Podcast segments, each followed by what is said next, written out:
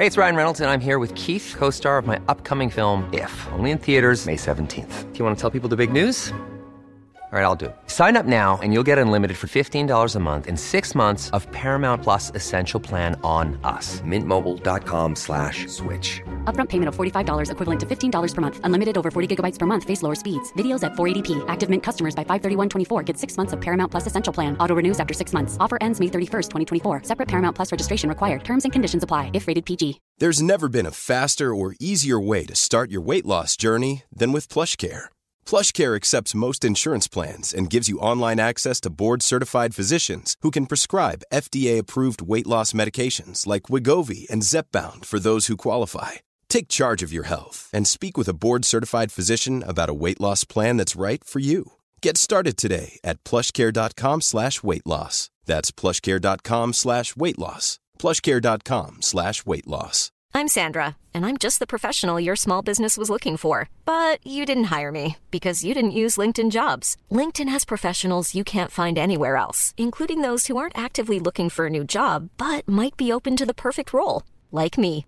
In a given month, over 70% of LinkedIn users don't visit other leading job sites. So if you're not looking on LinkedIn, you'll miss out on great candidates like Sandra. Start hiring professionals like a professional. Post your free job on linkedin.com/people today. Farándula 021, un podcast de cultura pop con periodistas, psiquiatras y vestidas. Comenzamos. Sean bienvenidas y bienvenidos al episodio número 33 de Farándula 021. Sí, el episodio de la edad de Cristo, señores. Vamos a hablar de En Ver o No Ver, de la película Together, del documental de Netflix Schumacher, de el musical que está en Amazon Prime Video. Todo mundo habla de Jamie. También de la película Cry Macho de Clint Eastwood que está en cines y en HBO Max. Del Pink al Pong trae unas propuestas muy interesantes. Está el consentido, por supuesto. Hay Averno. Hay muchas cosas, pero bueno, vamos a comenzar saludando a Mauricio Valle. Mauricio, ¿cómo estás? Muy bien, muy contento de escucharlos, de estar con ustedes. Igualmente, Mauricio. Por cierto, hoy Pilar Bolívar no está porque pilló viaje, pilló viaje a Huatulco. Sí, señor. Se ganó una promoción, fíjate, en, en unas corcholatas, este, de refrescos Mirinda, estaban, este, regalando un viaje. Pilar nunca compró un refresco, lo compró porque tenía sed. ¡Qué chas! Y No lo compró, se lo regalaron. se lo regalaron, exactamente. Lo sí, chichifió. Esa- lo chichifió. Sí, porque iba con una amiga y le dijo, ¿tienes sed? Ay, sí quiero un chesco. Una mirinda. Una mirinda. Una mirinda bien naranja, dijo Pilar. Y que abre el refresco y en la corcholata decía, ganaste un viaje a Huatulco. Pilar feliz, porque va a un hotel todo incluido. No. Sí, todo, inclu- ni propinas, fíjate, ni propinas. Todo está feliz. O sea, coco y, y cóctel de camarones y Coco, todo lo que quiera. Va a tener su coco con ginebra, Ay, va a tener lo que viene siendo su desayuno continental, luego su buffet y luego su cena con variedad típica. no, está feliz. Es hotel de pulserita, está en hotel de pulserita.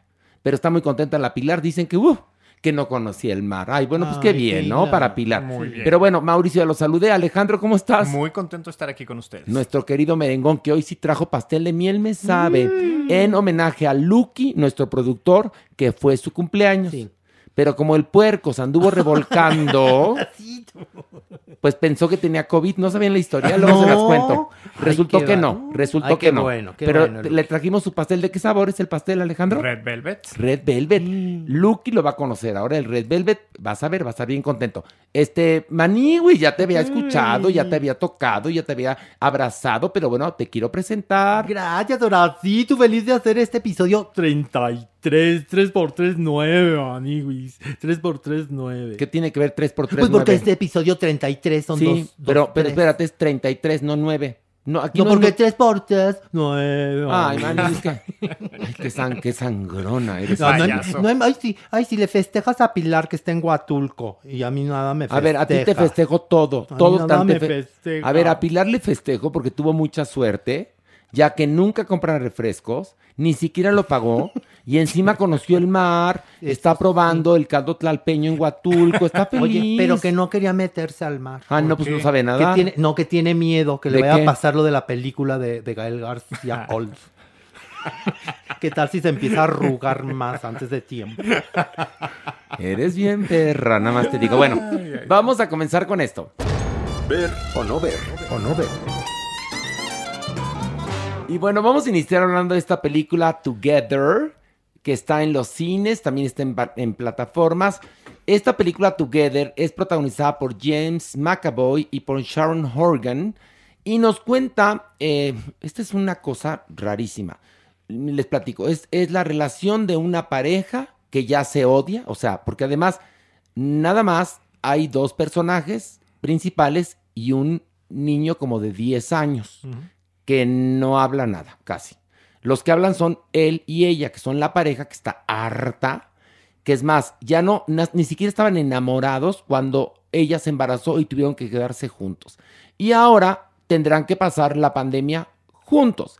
Y entonces la película es una serie de monólogos internos donde ellos están hablando del hastío, de lo que están viviendo, de lo que va pasando en la pandemia, tanto entre ellos como con rupturas brechtianas eh, hacia la cámara.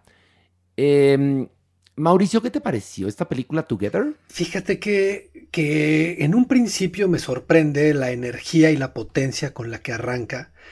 Eh, yo tenía conciencia de que era una película de COVID, este, con este proceso de rodaje bastante pequeño y, y una historia bastante contenida. Entonces, no, no sabía qué esperar porque todo lo que había visto de COVID había sido fallido. Y cuando entro, eh, los rompimientos nunca he sido tan fan de ellos, pero siento que están muy bien marcados, está muy bien dirigida. La película tiene, tiene, es muy potente, los actores están muy bien, la cámara está muy consciente de la espacialidad y nunca se siente el encierro, que eso me parece interesante. Y la película me atrapó más como un ejercicio que como la película misma. Eh, me gana al final del viaje el viaje de conciencia del director. Y, y acabo disfrutando la película y me acaba siendo consciente de toda esta transición que tienen los personajes y la veo como una gran labor, la veo igual de complejo que hacer una película inmensa en exteriores, levantar esto y hacerte vivir todo eso dentro de, dentro de esta pequeña casita. Y creo que, que esas son sus virtudes, siendo una película muy pequeña en muchos sentidos, no solamente en un sentido de presupuesto, es una, es una película de nicho, es una película que no a todo el mundo le va a interesar, es una película que, que a mucha gente le va a expulsar por estos mismos rompimientos, pero siento que las películas de pronto se tienen que calificar por lo que son y no por lo que, que quisiéramos ver. Y ahí es donde yo aplaudo esta película y la siento la mejor película hecha dentro de pandemia, porque siento que es una película que al 100% es lo que ellos quisieron hacer. Y, y aplaudo el viaje y emocionalmente es una película que me interesa y sí conecto. Eh, entonces sí la disfruto y sí me gusta. Esa es como mi reflexión. Esta virtud que dice Mao de que no se logra sentir el, el encierro, siento yo que es todo lo contrario, un gran defecto de la película, porque finalmente si lo que quiere retratar es esta relación de pareja en eh, la cuarentena, metidos justamente en esta casa, pues lo que hizo falta fue justamente entrar en este, en, en este ambiente pesado, en este ambiente pues prácticamente claustrofóbico. Necesitábamos nosotros como audiencia sentirlo. Hay momentos en los que ni siquiera queda claro que estamos viviendo la pandemia de COVID-19. Por ahí hay un momento en el que ella se enjuaga las manos, se pone gel de alcohol después de regresar a, de ver a su, madre. Hay un cubrebocas colgando en alguna otra escena, pero no sientes esta psicosis que todo mundo vivimos en el mundo, estando pendiente de las muertes, eh, preocupado por la limpieza cuando llega el súper, cuando lo traes, esta psicosis que realmente todos experimentamos a lo largo de los meses. Creo que ese retrato de la pandemia es totalmente fallido y este supuesto rompimiento en la cuarta pared a mí me resulta espantoso. Lo siento forzado, hay momentos en los que es verdaderamente absurdo. Quizás si fuera una obra de teatro fuera más interesante, pero como película para la pantalla lo siento totalmente fallido. Maniguis, yo al contrario de Mauricio, en realidad yo no la disfruté, Mauricio. ¿Por qué, No, Maniguis? no, Maniguis. En verdad, mira, sí está muy bien actuada, eso tengo que La- reconocerlo. a- a- un- perdón que te interrumpa. Qué buenos actores, Sí. tanto James McAvoy Sí, sí. y Sharon Horgan, qué, actores. sí. Sí, pero en ningún momento revienta como historia, Maniwis. Mira, yo todo el tiempo estuve esperando el problemón con el niño, porque claramente ese niño tiene un problema, Claro. ¿no? De abandono, de que no se integra, no habla. Y nada más habita ahí como fantasma. Y lo que me quedó claro es que estos son un par de egoístas que nada más se dedicaban a ellos y a pelearse entre sí. Pero nunca hubo este, esta explosión en el trama en que me dejara así, congelado, de algo que además acabamos de vivir todos, como bien lo dice Alejandro, ¿no? Esta angustia de, de, de que estar enfermo de la nada y no sabes si sí o no estás contagiado nada más por tocar el súper. Sí, sí. No, aquí no lo sentí. No, aquí parece que este, ¿cómo te puedo decir? Que están como en una casa fuera de la ciudad y no hay pandemia. Ajá.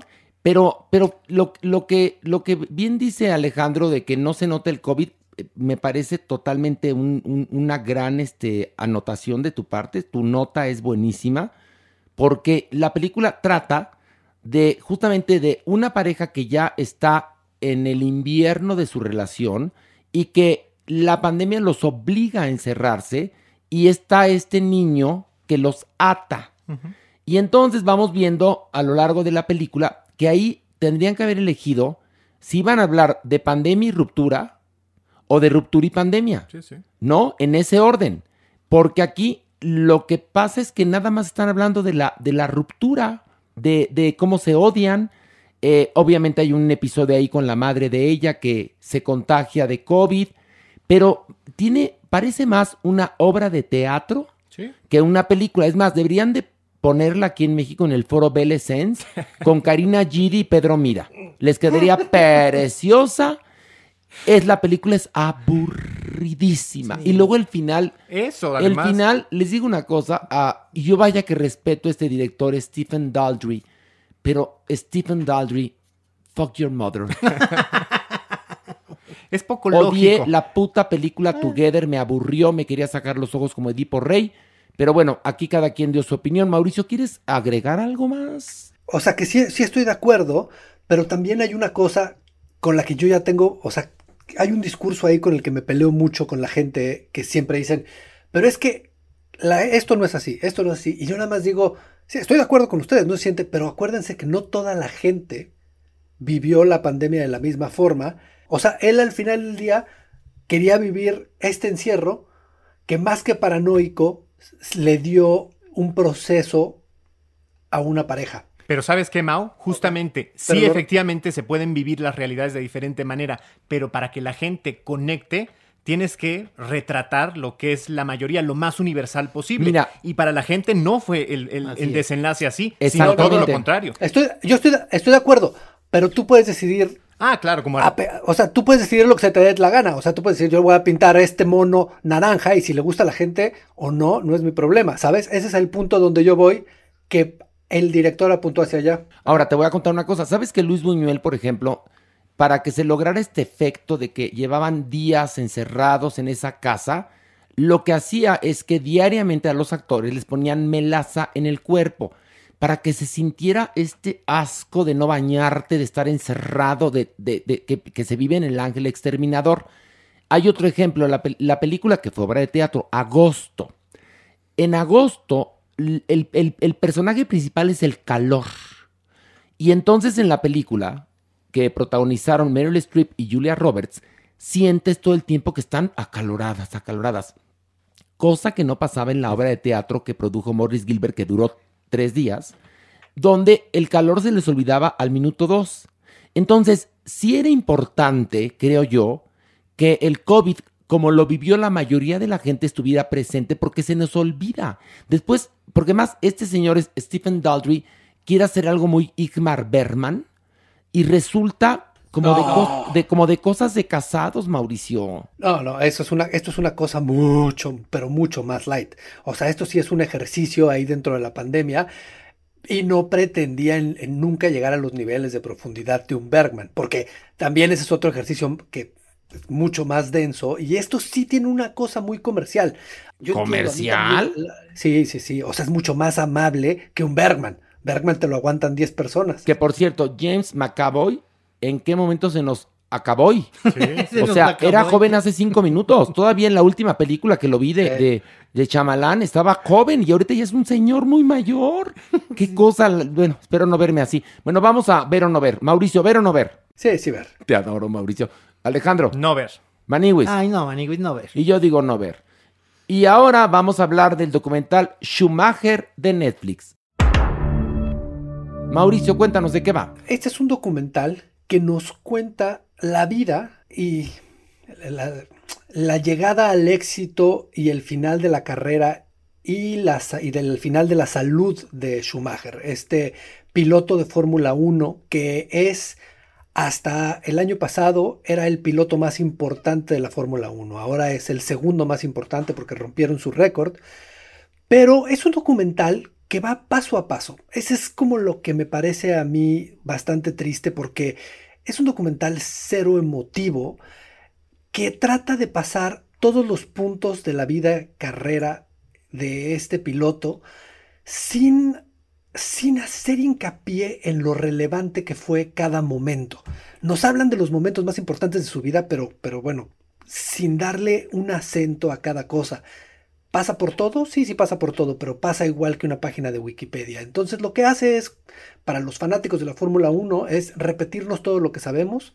No va más allá de eso, no llega a un punto de un Cena, no llega ni siquiera al punto de, de Drive to Survive que tiene Netflix, este, que tiene Netflix entre, entre sus, entre sus documentales más importantes.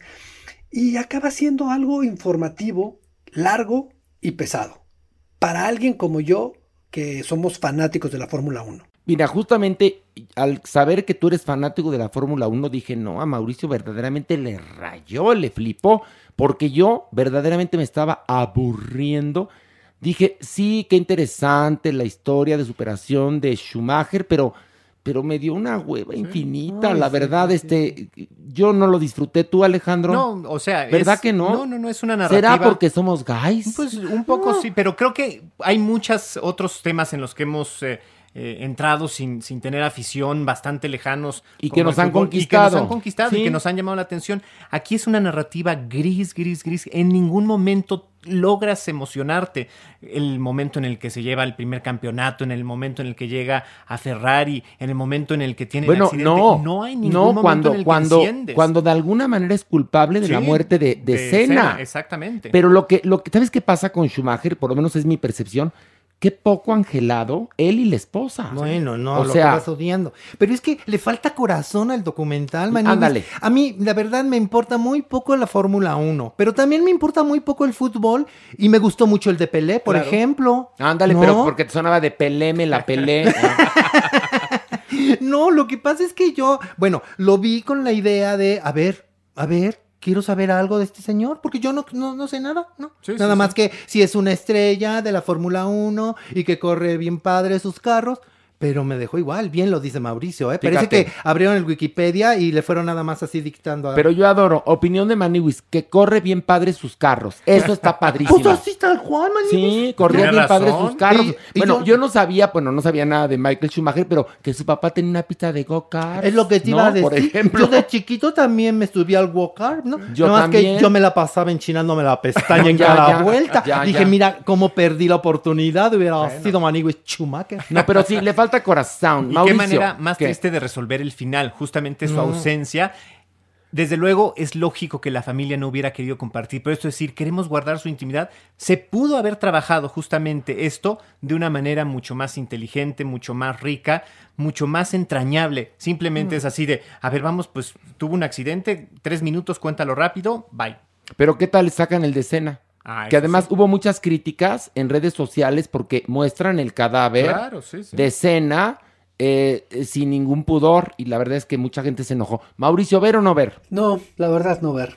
Se pueden ahorrar todo eso y pueden, pueden leerlo en muchos lugares y es mucho más corto y práctico. Es un gran piloto y es bastante desafortunada la forma en la que retrataron su trayectoria. Ok, Mauricio dice no ver, eh, Alejandro dice... No ver. No ver. Maniwis, No, Maniguis, no ver y cae en la categoría de reembolsame Netflix. exactamente. Este documental de Schumacher cae en la categoría de Reembolsa. Netflix. culero. No, no es cierto. Bueno, ya. Vamos ahora a hablar del musical Todo Mundo habla de Jamie, que se encuentra disponible en Amazon Prime Video. Maniwis, cuéntanos esta historia. Jamie es un chico de 16 años muy rubio, Manix, que su único sueño es convertirse en drag queen en lugar de ir a la universidad. Sí. Con el apoyo de su mamá, que es medio alcahueta, Manix, Jamie está dispuesto a luchar contra los prejuicios de la sociedad para lograr sus sueños. Sí, tan tan, ¿Y esa ya? es. Yo vi el musical en Londres, que era muy exitoso. Dije, no, pues voy a ver este musical. Yo pensaba que era de Jamie Summers, no, no es cierto. La mujer biónica. No, Jamie es un chico. Y entonces, este, bueno, vi el musical. A mí no me gustó el musical, pero a la gente que estaba ahí, eh, que eran muy jóvenes, sí les gustaba. Dije, bueno, pues encontró su público. Y vi la película. Y confirmé que era un desastre. Eh, ¿Por qué? Porque es un problema eh, que ellos frivolizan. Totalmente. Es decir, es un asunto que, que viven millones de personas en el mundo de decidir cuál va a ser su identidad, quién va a ser, y aquí lo frivolizan. El personaje de Jamie es muy sangrón, no es un personaje carismático. El tratamiento de la historia es como de telenovela muy superficial. ¿Por qué? Porque Jamie tiene un papá que lo rechaza. Con lo cual dices, o sea, que tu papá te rechace te lleva a decidir eh, una serie de cosas que son clichés. Todo. Cuando podría ser verdaderamente, porque una comedia musical puede ser muy profunda, ¿eh? En verdad, ahí tenemos Company, tenemos Amor sin Barreras, tenemos Passion, tenemos muchas comedias musicales que verdaderamente son importantes. Y aquí había una oportunidad para contar algo muy actual y contarlo con profundidad. Entonces, al- al as- el asunto de que Jamie quiere ser drag queen y que, este, y que no quiere ir a la universidad, que podría ser un conflicto muy serio, aquí lo vuelven algo muy básico. Es un cliché, ni siquiera estás del lado del personaje, de Jamie, no. porque el personaje, como bien lo dije, no es carismático. Y luego tiene otro error espantoso. Todos los números musicales son horribles. No hay una canción Ni una. entrañable, una canción que pueda ser un éxito, una canción que la gente salga repitiendo del teatro.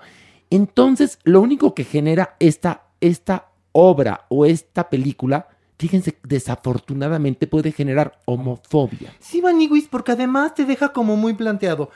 Eh, Únicamente su propósito es ser drag queen para convertirse en perra en la vida. No, como si, no. como si eso fuese el objetivo. No, y también, y, y hay otra cosa, en este momento de la vida, lo único que le importa es ir vestido de mujer Con a la tacones, graduación. exacto. Es lo que le importa, ¿eh? Y además, como si la homofobia se terminara invitando a un homófobo a bailar. dando- Exactamente. o sea, es una estupidez. Y como si se luchara contra la homofobia vistiéndote de mujer y entrando a una graduación. Exacto, cuando no hay ningún momento de reflexión, de toma de conciencia, no hay nada de eso, entonces es frívola, es oportunista y es mala. Mauricio, ¿qué te pareció? Fíjate que en un principio yo no había visto nada, no había, visto la obra, no había leído nada. Eh, en un principio me gusta esta disertación que veo de, de todo lo que los niños quieren ser, que me parece un retrato bastante interesante sobre, sobre los jóvenes hoy en día, que, que tienen una visión bastante, posiblemente para nosotros, peligrosa de la vida con lo que buscan y lo que quieren ser. Y dije, está padre, o sea, me interesó. Me pasa eso, me pasa que los musicales no me interesaron y me pasa que de pronto me cansa y me parece, sí me pareció un poco frívola. Y sobre todo, me parece que estamos llegando a un punto en el que estamos muy divididos ya nosotros de dos generaciones abajo. Eh, Era un poco lo que decíamos que sabemos a quién le va a gustar esta película y ya no somos nosotros. Esta, esta visión más, más agria y más, no sé si menos positiva, pero o más realista de la vida, nos marca ya muy, muy claramente como generación. Y me acaba desesperando un poco la película. Eh, no tengo duda que va a conectar con una audiencia y, creo que es para la que está hecha. Definitivamente yo no soy, pero sí agradecí ver en, en la pantalla en los primeros minutos esta reflexión de eso es lo que están viendo los niños, eso es lo que los niños quieren ser de grandes y eso es donde creen que está el dinero, que ya no tiene nada que ver con cuando nos preguntaban a nosotros qué quiere ser de grande. y, y, la búsqueda que teníamos. Esa parte me interesó, pero sí me pasa que la resolución de ese conflicto me parece torpe. Torpe, desafortunadamente. Y hay una cosa, Mauricio, independientemente de que si una película va a una generación o no, el arte tiene reglas. Y entonces, si la película o la obra eh, que estemos analizando tiene todos los valores que tiene que tener, entonces eso va a trascender. Pero va a ocurrir que esta comedia musical, que es un musical ramplón, con el tiempo las más generaciones que lo alabaron lo van a vomitar. O sea, sí hay musicales que envejecen y este va a envejecer. ¿Por qué? Porque es frívolo. A diferencia, por ejemplo, de La Jaula de las Locas, que pasarán los años y seguirá siendo un musical potente. Al igual que otras obras que se escribieron en el 50, ¿no? Que siguen siendo potentes. Cabaret, por ejemplo, Cabaret es una obra de hace mil años que sigue siendo potente. Chicago, el musical también. Ahora llega a Nueva York The Music Man con, con Hugh Jackman. Seguramente funcionará porque es un texto potente. Todo mundo este, habla de Jamie cuando estos que la alabaron ahorita vivan 10 años más, voltearán y dirán, qué porquería. Pues las rimas son tontas. La, no, todo es, fa es espantoso. Jamie, y ese es el chiste de la canción. O sea, no, no, no, un horror. Y en sí la problemática, la van a odiar cuando se den cuenta que ojalá que el problema mayor sea los que enfrenta Jamie. No, Que exactamente. Que como homosexual vivas en una sociedad, porque más, esto ocurre en Europa. En Sheffield, en Inglaterra. Exactamente. Tú imagínate un joven que la ve en Irak, si es que llega, ¿no? En Iztapalapa, aquí. En aquí en Ecatepec, exactamente. Aquí en Puebla. Ajá. O aquí en Tlaxcala. Sí, sí, sí. ¿No? Entonces, que ojalá y, en verdad, si tienes la, la, inquietud de ser drag queen, ojalá y el camino fuera tan fácil. O sea, no. Es más, al rato se lo preguntamos a la supermana que ella sí lo vivió en carne propia. No como esta película cursi y horrenda todo el mundo habla de Jamie. Vamos, Mauricio, ¿ver o no ver? No, no ver. Ok, Alejandro. No ver. Maniwis. aclarar irá que no, pobrecitos, pobrecitos. Y, miren, y miren, escuchen quién se los dice, Oye, ¿eh? Sí, o sea, nosotros, que somos absolutamente homosexuales, llamamos el teatro musical. No, yo, pongo, yo digo no, ver. No, no, no. Y bueno, vamos a hablar ahora de la película Cry Macho, que está en cines y también a través de HBO Max. Cry Macho es la historia, está ubicada en 1980 y bueno, es protagonizada por Clint Eastwood, que es un vaquero ya, obviamente, muy mayor, que pierde su trabajo porque ya es un señor pues anciano y errático, y entonces lo busca un ex jefe que tuvo para pedirle, yo no entiendo por qué, que viaje en coche a México, ¿sí? a buscar a su hijo, sí, un hijo que tuvo él con una mujer mexicana que es una delincuente alcohólica. Y entonces, así de absurdo, ¿eh?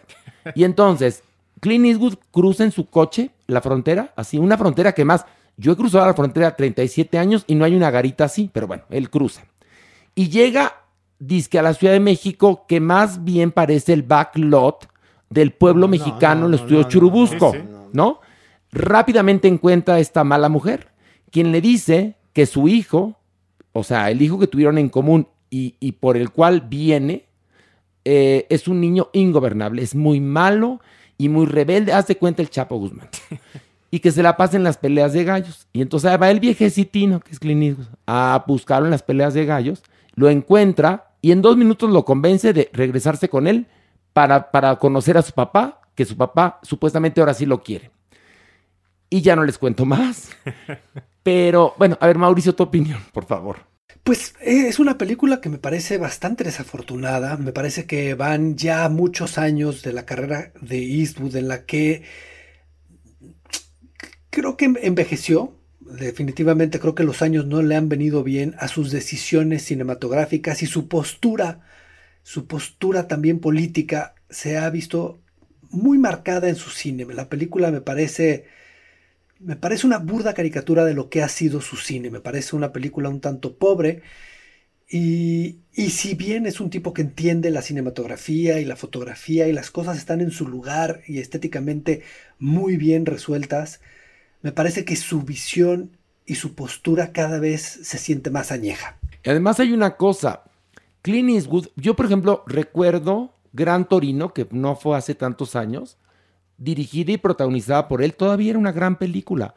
Pero esta de Cry Macho, en verdad, te lo juro, por Dios, por Dios, se los juro, yo amo a Clint Eastwood, pero tiene la profundidad de un capítulo de La vida es una canción.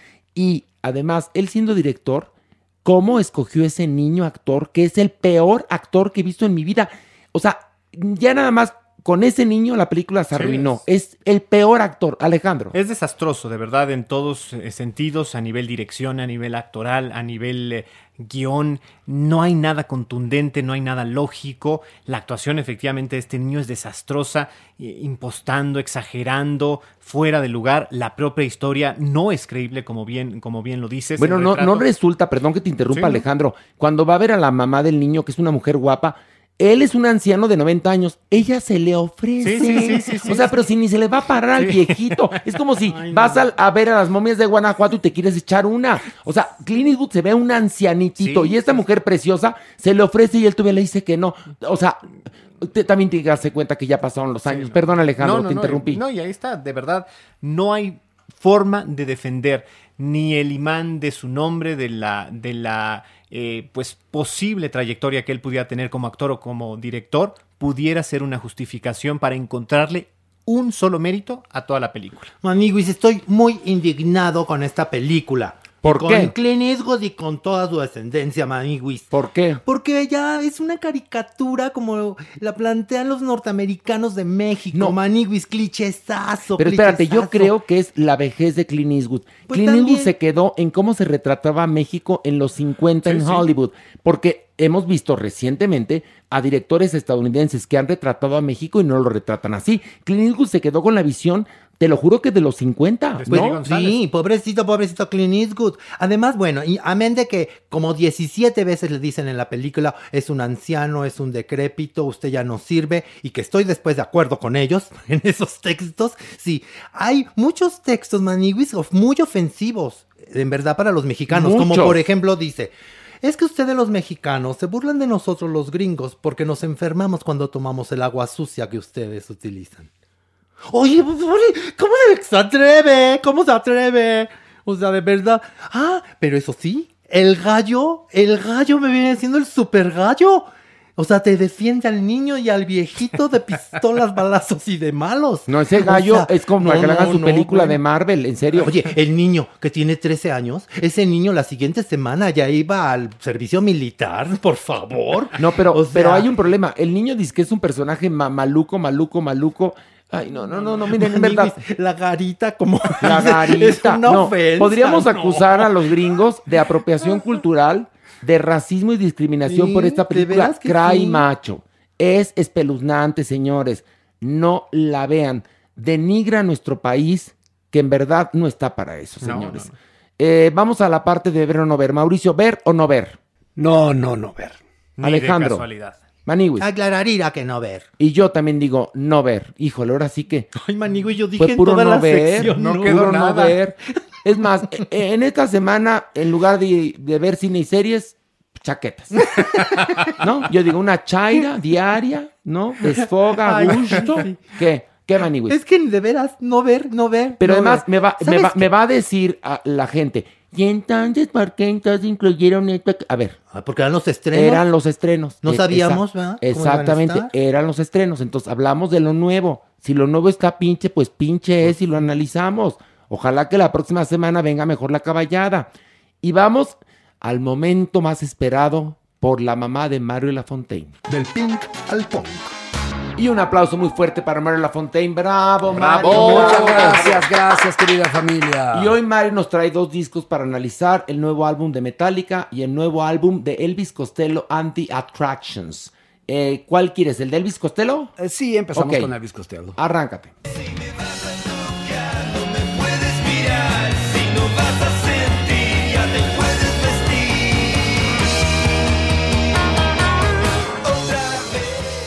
Este álbum se llama Spanish Model. Mario, por favor, ¿qué opinión te merece? Eh, tiene toda una historia porque es la inspiración del genial Elvis Costello para reimaginar uno de sus clásicos álbums, This Year's Model, grabado hace 41 años en plena explosión New Wave.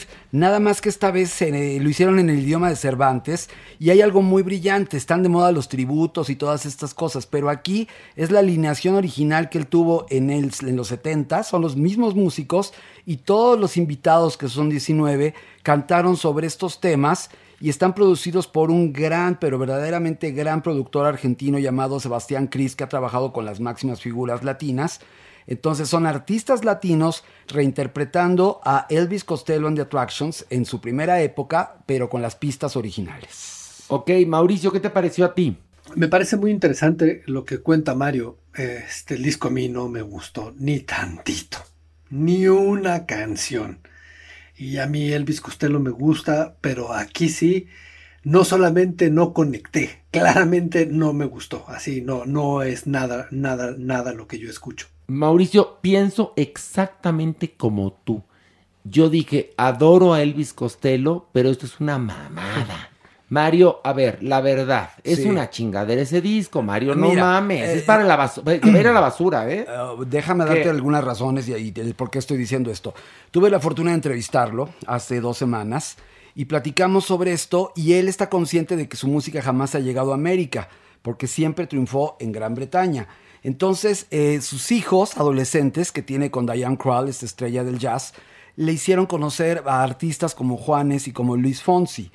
Él siempre está en experimentación total. Porque Pues ya Juanes y Luis Fonsi están pasé, fíjate nada más, perdón, o sea, le enseñaron música de quién, de este, de Sergio Andrade o qué, o sea, ¿me no, entiendes? No, no, no, no, le enseñaron artistas de ritmos urbanos. Ah, ok, entonces, más este- modernos, los ajá, hijos. Este hombre que ha trabajado con Paul McCartney, con Brian Eno. No, espérame, lo adora. A ver, Elvis Costello indiscutiblemente es un gran artista, nada más que este álbum le quedó de la chingada, Pero es que Mario. tengo, que tengo que decirte el, el por qué, porque de verdad lo digo con conocimiento de causa.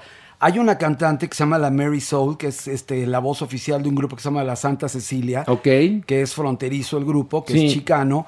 Y Elvis, eh, Sebastián Cris se le ocurre grabar con ella. Elvis se enloquece y de ahí deciden que Sebastián Cris tenga toda su cartera de clientes, que son eh, Draco Rosa, Juanes, Luis Fonsi, Francisca Valenzuela, Luis Humberto Navejas, que es el cantante de Enjambre, Jorge Dessler, Morat, Jesse Joy, Sebastián Yatra y Fito No, Páez, pues muy entre bien, otros. eso muy bien, sí. Entonces, Elvis lo que quería era que respetando su propia música, ellos hicieran su versión y su adaptación. Contrató eh, Sebastián Cris a algunos, eh, digamos, adaptadores, porque realmente son adaptaciones. Y este Elvis Costello tiene una historia interesante porque su padre era amante de la música mexicana y su canción favorita era Cuando caliente el sol.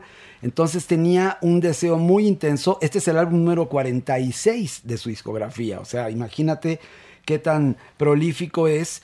Eh, hizo este disco pensando en explorar y evidentemente hay una atención hacia el mercado latino que es muy muy importante. Nunca se había hecho una cosa parecida porque las canciones son complicadas, tienes que respetar la cadencia, tienes que respetar la métrica de cómo armar las canciones, el ritmo y eso es algo muy interesante, por ejemplo, comparado con el siguiente disco que voy a hablar un poquito más adelante, pero yo creo que vale la pena porque conserva la frescura de la New Wave setentera con artistas de hoy en día y es una manera inteligente de llegar a otro público y otro mercado sin perder su esencia. Pues yo no estoy de acuerdo contigo porque a final de cuentas muchos ingredientes muy sofisticados, pero resulta que el platillo no quedó bueno. Escuché el disco como escucho todos los discos para hablar aquí en el podcast y la verdad es que ahí sí coincido con Mauricio. El camino del infierno, querido Mario, está lleno de buenas intenciones.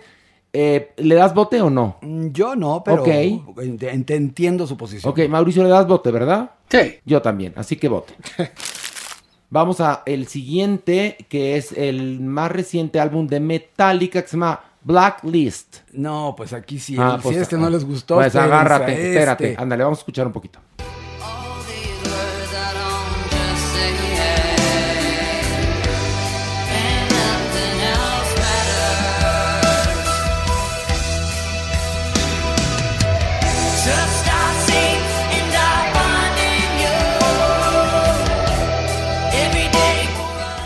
A ver, ándale, Mario, vas. Bueno, pues estamos ante el disco más importante de thrash metal, de la banda más importante thrash metal de Metallica, que está cumpliendo este 2021 30 años, es de 1991, y es uno de los trabajos más elogiados y más vendidos. Eh, ha sido aplaudido por la crítica, es un disco muy, muy, muy importante. Llegó al primer lugar en el Billboard 200 en aquel entonces, ganó un Grammy.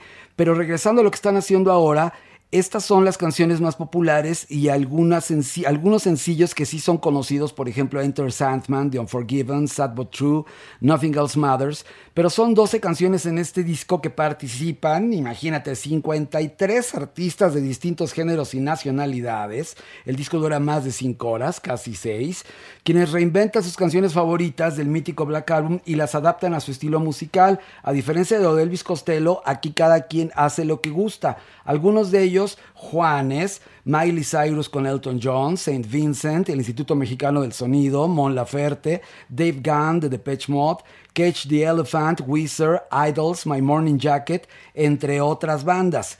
Para mí es una verdadera exageración la cantidad de tracks porque hay hasta 7, 8 versiones de una misma canción y hay otras que nada más es una o dos. Hay artistas de todo el mundo, hay mucha basura, pero también hay muchas cosas rescatables. Hay synth pop, hay progresivo, hay psicodelia, hay folk, hay jazz, hay neo soul, hay hip metal, hay trip hop. Y definitivamente yo pienso que la mejor pieza, porque inclusive Metallica lo toca con ella en, en los shows estos nocturnos, en los late night shows, hemos visto a Miley Cyrus que creo que es la cantante más importante de rock, no me canso de decirlo en estos momentos juvenil. Hay cosas muy muy buenas como una francesa que se llama Aisha, está Saint Vincent que es más experimental, está Kamashi Washington que es jazz, está Rina Sawayama que es psicodelia japonesa, está Moses Somni que es este cantante de una voz exquisita que es de origen africano, están los Neptunes que son eh, Pharrell Williams y su proyecto como mezcladores, Portugal The Man, en fin, son 5 horas con 52 minutos, pero les quiero mencionar cuáles son las peores y el por qué. Por ejemplo, está Mon Laferte, que en un principio yo me emocioné porque no me gusta Mon Laferte, pero empecé a escuchar y era como Violeta Parra y dije, ah, qué interesante que lo haya llevado a eso al principio, pero después la hace en español y la canción verdaderamente queda destrozada el Instituto Mexicano del Sonido, sé que voy a perder la amistad de Camilo Lara, pero es una infamia, porque meter cumbia en un mashup que no tiene nada que ver con la canción sí me parece verdaderamente horrible. Hay otro pianista que se llama Igor Levit, que es ruso, que es como si estuvieras eh, oyendo música en el bar de Sanborns, pero sin duda lo más infame es J Balvin con esta canción que se llama Wherever I May Roam que samplea el tema para meter su rollo megalómano y de ego con letra ofensiva y después retoma para dejar un pedacito de la versión original. Es para una causa benéfica, es irregular, yo estoy seguro que los verdaderos fans de Metallica lo deben estar odiando, porque ¿cuánto debe costar un disco de 5, 6 eh, vinilos o igual número de CDs? Entonces creo que hay cosas afortunadas y creo que hay mucha basura, muchos wannabis y muchos que sí están haciendo. Tú solito, tú solito dijiste lo que yo pensaba. Mauricio, ¿tú qué piensas de este disco? Es infame, pero creo que la cosa más fuerte para mí, yo, yo, vamos a partir de que yo no, yo no tengo una afición por Metallica. No, nunca me ha gustado una canción de ellos, nunca he escuchado sus discos por gusto, los he escuchado por amigos míos. y me parece muy fuerte que tengas a tanta gente para hacer este disco y repitan tantas canciones. Y eso habla del poco interés por la banda, porque cuando tú ves a una banda importante que la homenajean, todo el mundo agarra un track diferente. Pero aquí es así de, no, mira, mira, mira, mira, que a mí la que me gusta es esta, y si no, mejor me voy. Es así de, es, es, sí, es de Villamelones, la verdad. Sí se me hizo muy, muy fuerte. Y, no me gusta, a mí Miley Cyrus me gusta mucho y su versión que sí me parece de lo más rescatable tampoco me interesa. Me parece, me parece que se les fue de las manos por completo esto y que deberían de haberlo visto y por lo menos editado. No podían haber sacado esto tan a la brava. O por lo menos no, no, no en una compilación, ¿sabes? Los hubieran sacado a lo así como sencillos y hubieran dicho, ah, este es el álbum y eso salió. eso salió por ahí, los, lo aventamos. Pero así, empaquetado, digo, qué brutalidad, ¿por qué? En una época, en una época en la cual cada vez tenemos menos capacidad de atención y los artistas funcionan con una sola canción, ¿eh? Sí, sí, sí. o sea, es decir, y van lanzando una cada semana o no sé, por ejemplo, la estrategia de Carlos Rivera que lanzó todo el disco en distintos momentos fue muy buena porque está vendiendo todo lo que quieras. En este caso es too much. Sí, y comenzaron con Juanes, por ejemplo, que pues dices Metallica, No, Juanes, pues, no, no tiene nada que ver. Viene Hash, que Hash sabemos que son medio fronterizas y hacen la canción country, pero sí es un exceso, aunque de No, verdad de las cincuenta y tantas canciones sí hay por lo menos 12. que No, pero imagínate, no, no, no, anda. No, no, es como una piñata con puros dulces gachos y vienen dos buenos. No, no, no. Eh, a ver, eh, ¿bote, Mario? Sí. Híjole. ¿Mauricio Bote? No, pues claro, ¿no? Ok, yo también vote, va. Híjole, qué agresivos hemos estado el día de hoy. Nada nos gusta. Hace mucho que no. Esto les va a gustar mucho el lanzamiento. Ok, tenemos, sí, porque el lanzamiento siempre es algo bonito. Ahí sí.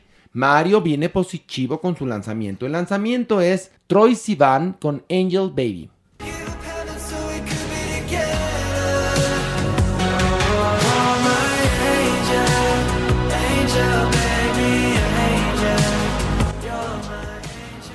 Mario, ¿por qué recomendaste este sencillo? Eh, porque este cantante y actor australiano-sudafricano presenta su nuevo sencillo después de un año de estar ausente. Evidentemente, este, la pandemia ha hecho estragos también en él, como en todos los músicos que están haciendo cosas ahora. Pero esta estrella pop, porque es muy importante, decide plasmar todo aquello que tuvo durante la pandemia para crear un himno romántico y pegajoso con sonido synth. Angel Baby es una ba- balada, una balada synth de adoración amorosa, megapop, gay, abiertamente gay y poderosa. Eh, la letra dice, por ejemplo, necesito un amante que me mantenga cuerdo, que me saque del infierno, que me traiga de vuelta de nuevo, que me toque clásicos, algo romántico, alguien a quien darle todo cuando ni siquiera lo tengo. Te oigo casi como cuando morí mientras me estás devolviendo la vida. Tú eres mi ángel.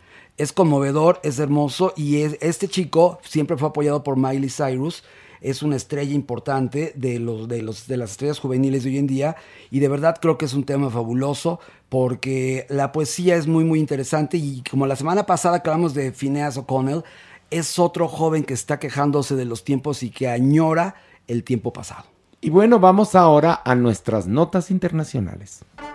Notas internacionales. Y bueno, estamos aquí, Mauricio Valle, está Merengón, Alejandro Broff, está el psiquiatra Jeremy Cruz, Maniguis y yo, y vamos a hablar de la nueva entrega de la película Matrix. Mauricio, cuéntanos. Bueno, pues en una conferencia dice Lily Wachowski, comparte esta reflexión sobre que la trilogía de Matrix es sobre ser transgénero. La trilogía, no esta nueva entrega.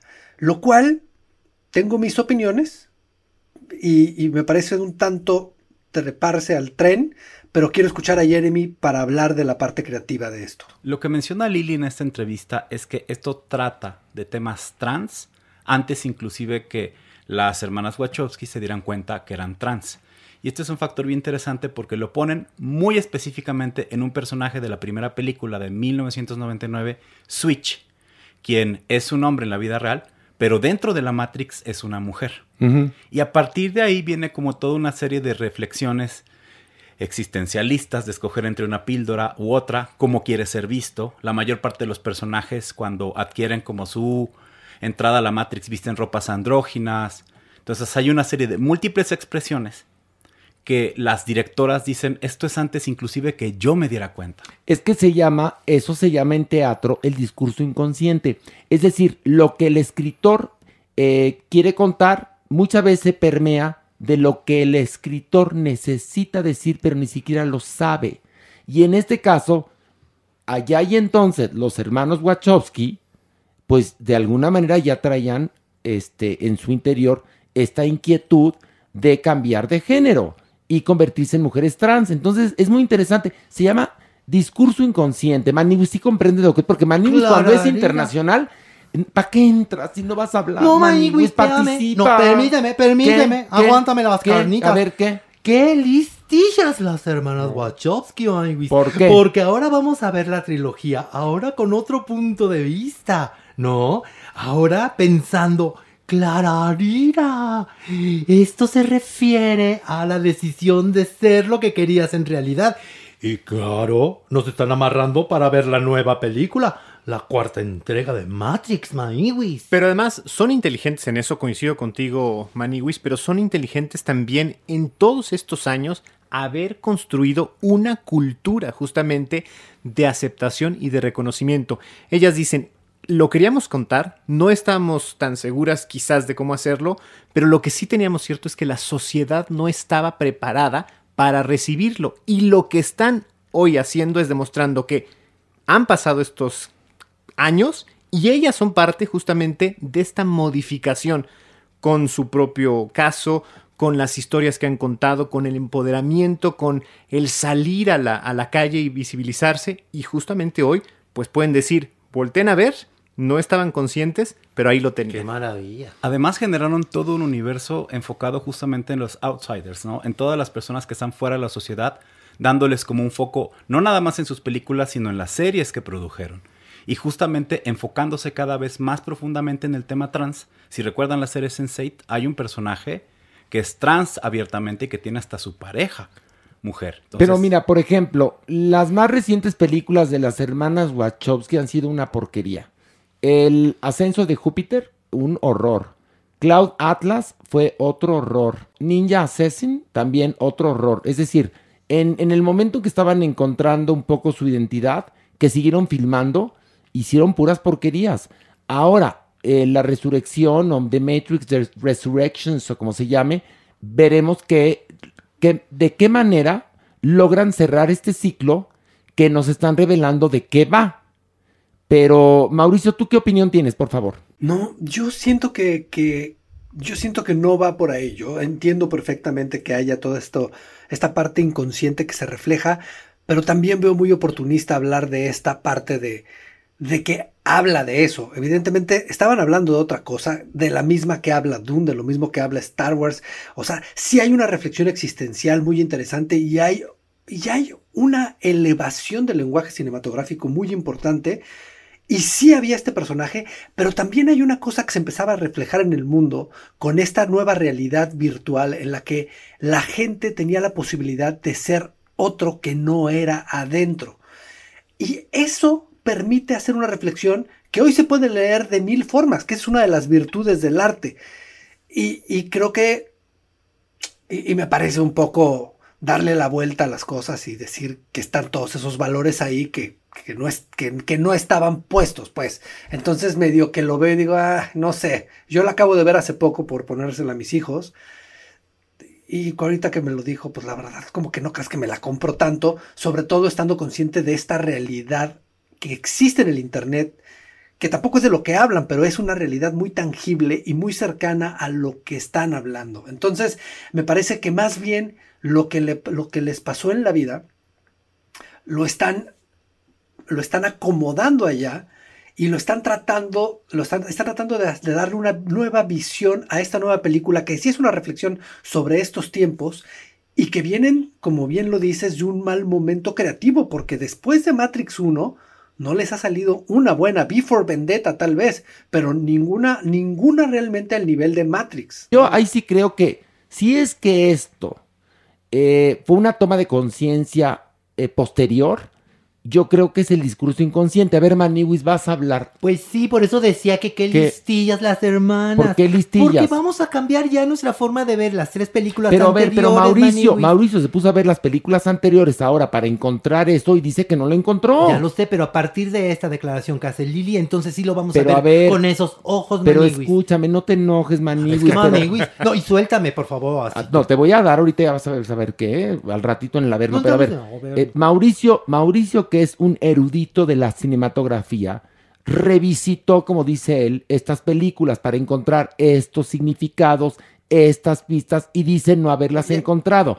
Ahora. Eso, eso, sí, no, ¿eh? Espérate, espérate. Yo las volví a ver para verlas con mis hijos. Esta nota salió hoy. Yo esto lo vi hace un mes y medio. Pero espérate. Entonces, no creas pero, que regresé por esto. Pero, bueno, ok. Pero no lo encontré. Te entendí pues. mal, pero tomos las viste hace una semana, hace un mes, hace sí, poco tiempo. O sea, si, si, una película la viste hace un mes, te acuerdas bastante bien de la película. Y tú viste estas películas de Matrix con tus hijos para, pues, no sé, por jotear, pero las vieron. El asunto es, ¿Encontraste estos significados o no? No, honestamente no los encuentro. Encuentro muchos valores de la toma de conciencia y del despertar que tienen más que ver con el, con el budismo, hinduismo, con todo lo que tú quieras, que sigue siendo, bueno, tal vez no tanto una vanguardia de pensamiento, pero, pero en ese momento sí lo fue. Entonces, me parece que sigue teniendo esos valores. Pues. Bueno, Jeremy, ¿tú qué opinas, qué opinas al respecto, Jeremy? Yo creo que también sí lo menciona, porque a lo largo de las películas sí tienen como muchos elementos LGBT desde inclusive ve de venganza, parte de la historia que se narra ahí tiene que ver con parejas enamoradas, con la homosexualidad rechazada y demás. En la serie Sense8 también ponen personajes trans y a lo largo de sus películas. No, pero, la, pero esta serie, esta serie Sense8 ya es, ya eran las hermanas Wachowski, entonces, no, lo que están diciendo que es muy interesante y que quizás llama la atención y por eso estamos hablando de ello, es que ellos dicen que en esta última o más reciente película de Matrix eh, en verdad lo que ellos querían contar desde la primera era hablar sobre la transexualidad. Y Mauricio dice que vio las tres películas hace poco y que no encontró eso. A lo mejor lo encontramos en la próxima. Pero yo sí estoy un poco de acuerdo con la Maniwis en un sentido. Sí está el discurso inconsciente, pero también está pues la oportunidad hacia al ladrón. Y te trepas en la ola, Jeremy. Pero también quiero mencionar algo. Podemos recontextualizar toda una obra clásica y darle otro punto de vista. Y eso es algo que siempre se ha hecho desde la literatura, en el cine y en el teatro. Los temas se pueden recontextualizar y ver desde otra forma. Entonces, esto podría ayudarnos. Depende de la obra en cuestión. Pero ahí sí estoy de acuerdo. Tú puedes leer lo que sea años después y darle otro valor, pero no es lo mismo que yo diga, no, pues cuando yo escribí El Quijote quise decir esto, porque ni siquiera lo tenías consciente, ¿sabes? O sea, me parece un poco oportunista, pero en esa parte sí estoy de acuerdo. El tiempo pasa, lees algo o ves algo y le puedes dar otro significado, como, como a nuestra misma vida, ¿sabes? Bueno, pero también hay una cosa, a final de cuentas, son dos mujeres trans quiere decir que esto ya venía en su interior. O sea, no fue algo que surgiera de un día para otro.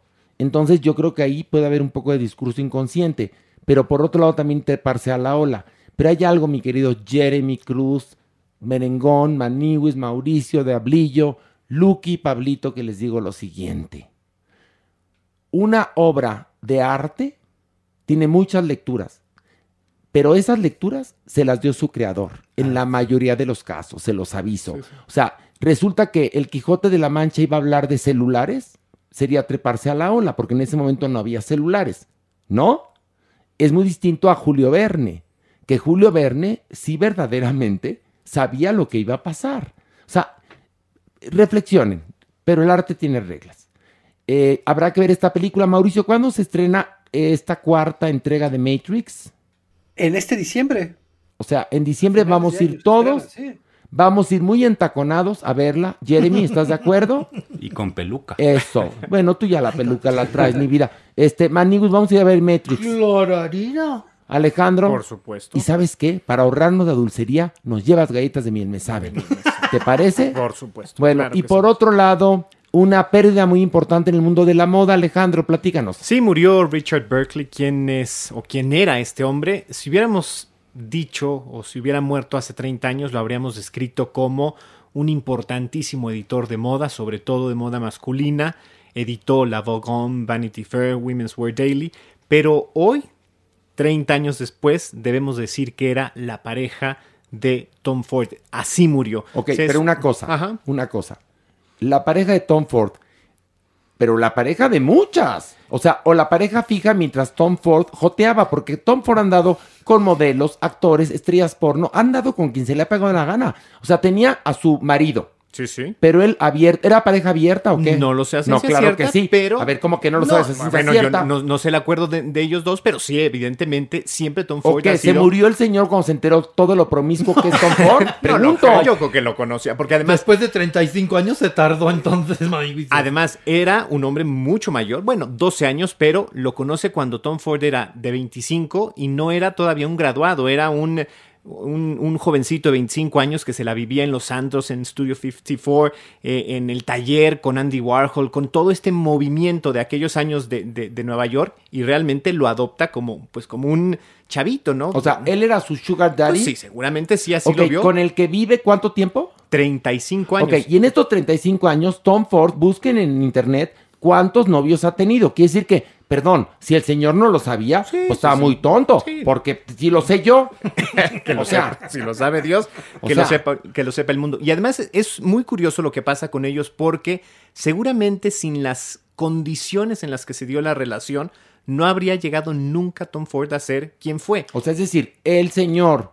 El señor era un editor muy importante. Entonces, el señor el- es el sugar daddy de, Tom Ford, Sí, es el sí. que lo ayuda. O sea, Tom Ford no estaría triunfando como triunfa ahora y vendiendo la ropa al precio que la vende si no hubiera conocido este señor. ni la historia propia de este señor, porque este hombre enferma de cáncer y ya no puede por prescripción médica vivir en, en Nueva York. Se van de Nueva York a Milán y entonces es cuando están ahí, pues él prácticamente retirado, el jovencito haciendo como trabajos Pero espérame, secundarios. espérame, pregunta, Ajá. perdón, perdón. El otro día una persona en internet me dijo, usted siempre interrumpe a Alejandro Brot. Sí, perdón, pero me gana la emoción. Y perdón si te he No, hecho pasar bien, un mal no, rato, no, Alejandro. no, me vayas a- a, vender pasteles envenenados. No, estamos Bueno, platicando, Te así explico. son las Por prescripción médica te mandan de Nueva York a Milán. Pues ¿quién te cambia? No, la- La el- ritmo de vida, la altura, muchas cosas. Pero Por- si Nueva York está al nivel del mar. No, pero hay cambios, sobre todo lo que tenía que ver a- ¿Qué para tiene él. que ver? ¿La pizza te cura o qué? No, Bueno, entiendo. ¿Las quimioterapias en Italia En no son mejores que Pues en lugar de irse a Cuautla, decidió irse a Milán. Bueno, no pues. era realmente lo que le recomendaba el médico y esto ahí está en la, la historia de los dos, lo, cuenta el propio Tom Ford a ver, en su a ver, libro. vamos a hacerlo así rapidito Hermosa en resumen. historia. Tom Sí. Ford conoce al viejecitino. Ajá. El viejecitino es poderoso y le dice, te voy a ayudar, mano. Te voy a mantener. Ok, te voy a mantener. Entonces- Entonces, Tom Ford empieza ya a jotear y a bordar y todo. ¿Qué? Pero se conocen en un elevador, Maniwis. Órale. Clic. Así, flechazo, de primera, así. El- Se vieron Y dijeron, y, y dijo Tom Ford, "Déjamela este ir". es el hombre de mi vida. yo creo sí. que Tom Ford sabía que era un editor importante, Ay, pero bueno. yo creo que sí. Yo hombre. creo que sí. Corte A, Sí. ya estaban cenando Maniwis.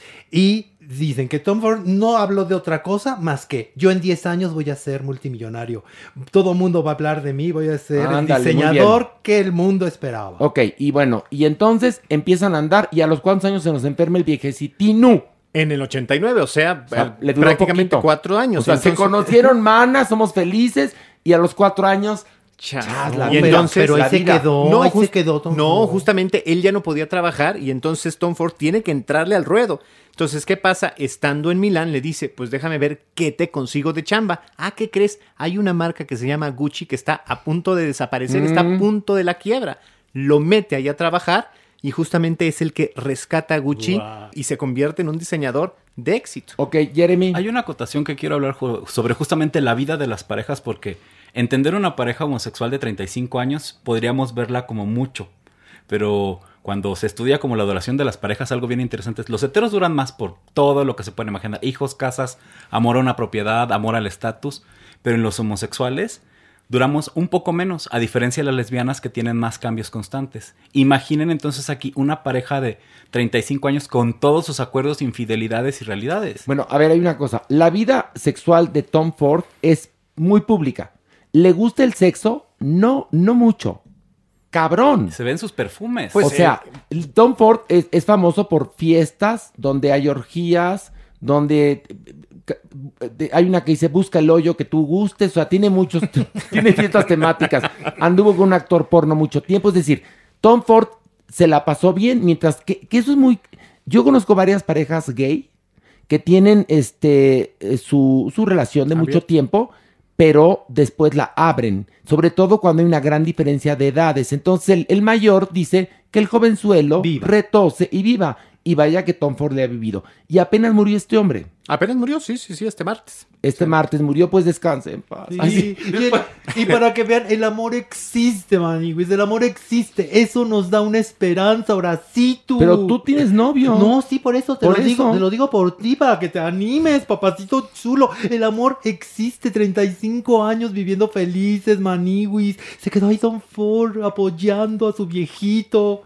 Apoyando sus, peinando sus canas. No, mientras, mientras Tom Ford apoyaba a su viejito, A él lo otros, apoyaban. a otros lo apoyaban contra la pared a Tom Ford. Estaba bien guapo. Estaban No. guapos, era una pareja Espérate, muy guapa. Dos. Tom Ford es guapísimo, Tom Ford pero él guapísimo. nunca fue guapo. Ay, bueno, Pero era que- rico. Que en paz descanse. Que en Y paz además, sí tenía el ojo, sí, sí, pues sí tenía el ojo como. Per- perdóname, pispiretón. perdóname, no, no. El señor, ¿sabes qué parece? Te voy a decir una cosa. Eh, Hermana- no, el hermana hijo de que Chabela eh, no, Vargas, el sí, hijo que pero- tuvieron.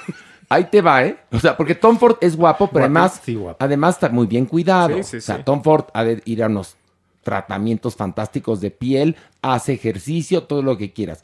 Pero este señor, el marido Richard Berkeley, es, es la, el hijo que tuvieron. Ahí te va, ¿eh? Chabela Vargas, con el que sale del hijito del burro Marranking en 40 y 20. Cuyo nombre no me lo sé ni me lo voy a aprender. Ma- Mau Garza se llama. Exacto, Mau Garza. Es el hijo que tuvieron. Mau Garza con Chabela Vargas salió el, el novio marido de Tom Ford. Pero el amor existía. el No, amor pero yo creo que, perdón, el interés. Ay, quiero que veas las fotos de los novios de Tom Ford para que veas y después de eso te echas al viejecitino que no parece, crees. ¿sabes qué? Mi marciano favorito. O sea, en verdad. No parece el el hijo del burro más ranking de 40 y 20. Mau, sí. Ay, no crees en el amor. Que en No. paz descanse. Que en paz descanse. Bueno, vamos. Oye, ¿Qué, pero Mauricio? vivió todos esos años, estuvo enfermo este hombre, Alex. Sí, sí, sí, o sea, sí logran como con estos tratamientos de quimio y supongo yo que lutecios o, o, eh, todos estos avances en, en- en frenar, pero sí, de hecho, el comunicado que hace la familia hoy es muere de causas naturales después de una larguísima enfermedad. Entonces, Te digo una cosa, eso no es vida. Fíjate, Mauricio, que una amiga de mi hermana, que recientemente murió de cáncer en los huesos, vivió más tiempo con cáncer en los huesos que sana. ¿Qué sana? Qué horror. qué Y murió como de 46 años. Entonces calcúlale lo largas que pueden ser estas enfermedades. Yo por eso, y es un tema que deberíamos de tocar, yo sí creo en la eutanasia. En el derecho que tenemos los seres humanos a decidir cuándo queremos morir. El derecho que tenemos a decir, ya no sirvo, ya no la paso bien, tengo dolores, besitos, adiós. Yo sí creo en eso. Yo, por ejemplo, y se los cuento, ¿eh? para que el día que digan murió Horacio Villalobos sepan cómo fue. El día que a mí me diagnostiquen una enfermedad terminal horrenda, yo agarro junto mis ahorritos, me voy a Suiza, a una clínica de bien morir y besitos, chao. ¿Por qué? Porque creo en la dignidad que debemos de tener los seres humanos, en el derecho a decidir. En Un Corazón Normal, yo interpretaba a Tommy Boatwright, que fue un personaje que existió, que era un enfermero que cuidaba a jóvenes enfermos de VIH durante los 80 en Nueva York, porque toda la historia es real, la historia de un corazón normal. Y había una parte en la cual mi personaje fumaba y otro personaje me decía que no fumara. Y volteaba y yo le decía, matarme es mi derecho. Entonces, yo no quiero una larga agonía. Este, sé que hay mucha gente que va a estar diciendo que soy idiota, pero es mi decisión, es la mía. Pero un día deberíamos hablar de la eutanasia, que no es la muerte asistida, ¿eh? No. Son dos cosas muy diferentes, ni tampoco tiene que ver con este asunto de los cuidados paliativos. Son Ni cosas que se son- parecen, ni el bien morir. Exacto. Se parecen, pero no son lo mismo. En México esta posibilidad de decir, me quiero morir, ¿por qué? Porque tengo cáncer de páncreas, porque ya no quiero vivir, porque que eso sí se puede hacer en Suiza. ¿Estoy en lo correcto, doctor De Jeremy? hecho, es, en los Países Bajos también tienen como una nueva ley que amplía la eutanasia a pacientes con enfermedades mentales. Ahí está. Donde dicen, ya he sufrido Wow. muchísimo, no hay cambios, puedo optar por quitarme la vida. Y pero creo que tenemos que dedicarle una buena sección. Sí, no, no, no. Ahorita pues, salió a, bot- a bote pronto. Fíjate, estábamos joteando y acabamos hablando de unas seriedades. Sobre todo porque uno está hablando con una persona y nunca sabe qué está pasando en su cabeza realmente. Y estas vidas, yo estoy también totalmente de acuerdo con eso. O sea, si llegara a pasar por un momento así, sí, sí prefiero, prefiero despedirme antes que vivir esa agonía. Pero, pero de pronto ves gente que también pueden ser apegos, puede ser lo que sea, pero se sostiene de pie y se sostiene con una sonrisa, ¿sabes? Entonces, digo, uno nunca sabe cómo está viviendo la otra persona esto, pero yo creo que estos dos, estos dos tipos, con esas vidas, hubieran podido tomar la decisión que quisieran y la que tomaron fue, fue la que, la, que real- de la que realmente estaban convencidos. No, no, no, estoy seguro que este señor quería vivir. No, no, no, yo estoy hablando de mi caso. Es mi opinión. les cuento el caso de la amiga de mi hermana que pasó más tiempo con cáncer en los huesos que sana. Y su vida no fue padre. O sea, los veintitantos años que vivió con cáncer en los huesos no fue padre. Yo vi la agonía de mi padre durante años y la verdad es que la pasó muy mal. Entonces, yo el día que deje de servir, dejo de servir, punto. Y besitos va y me voy a, a, una clínica de bien morir y besitos, adiós. Yo no tengo estos atavismos judio-cristianos de que si uno se suicida se va al infierno, no lo sabemos. Entonces yo, al igual que Mauricio, somos más prácticos. Pero bueno, vamos a hablar de eso. ¿Qué, qué estábamos joteando tan a gusto y ahora, No, ¿verdad, ay, doctor es Jeremy? que ¿Qué? Estaba bien sabroso hablar del viejito de Tom Ford y la vida ya, que tenía pero- licenciosa y tómala. Pero está No. vinculado porque el viejitín pues se murió. Pero tenía su sugar daddy y ahora Tom Ford, híjole, se va a buscar unas jovencitas. Ahora sí ¿Qué? se va a divertir. Ahora sí le va a pasar bien. Va a decir, el muerto al pozo y el vivo al gozo. Pero tiene un mijito que cuidar, eso sí. Ah, ¿tienen mijito de edad? mijito. De ocho años. Nueve, ¿no? Años. Lo va a mandar de internado a algún lugar. lo, va, lo va a internar en el extranjero. Híjole. ¿Cuánto cuesta? ¿Sabes cuánto cuestan unos zapatos así monos, monitos, monitos de Tom Ford? Así, unos zapatitos así. Seis mil dólares, más o menos, es lo que cuesta. ¿En ya no te digo un tra- no, que en pagos. Ya no te digo lo que cuesta un traje. Yo me voy a buscar un sugar daddy Si una para que me compre un un- un traje de. Tom Ford. ¿Qué? Una loción, un perfume es carísimo. Es de- Ahora, es justamente una de las marcas que vino a revolucionar el mundo masculino y femenino después de la década de los 90. Bueno, vamos a, a cortar aquí este, este tema. Damas y caballeros, vamos a una pausa y regresamos con mucho más aquí en Parándula 021.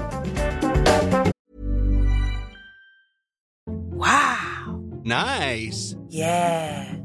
What you're hearing are the sounds of people everywhere putting on Bombas socks, underwear, and t-shirts made from absurdly soft materials that feel like plush clouds.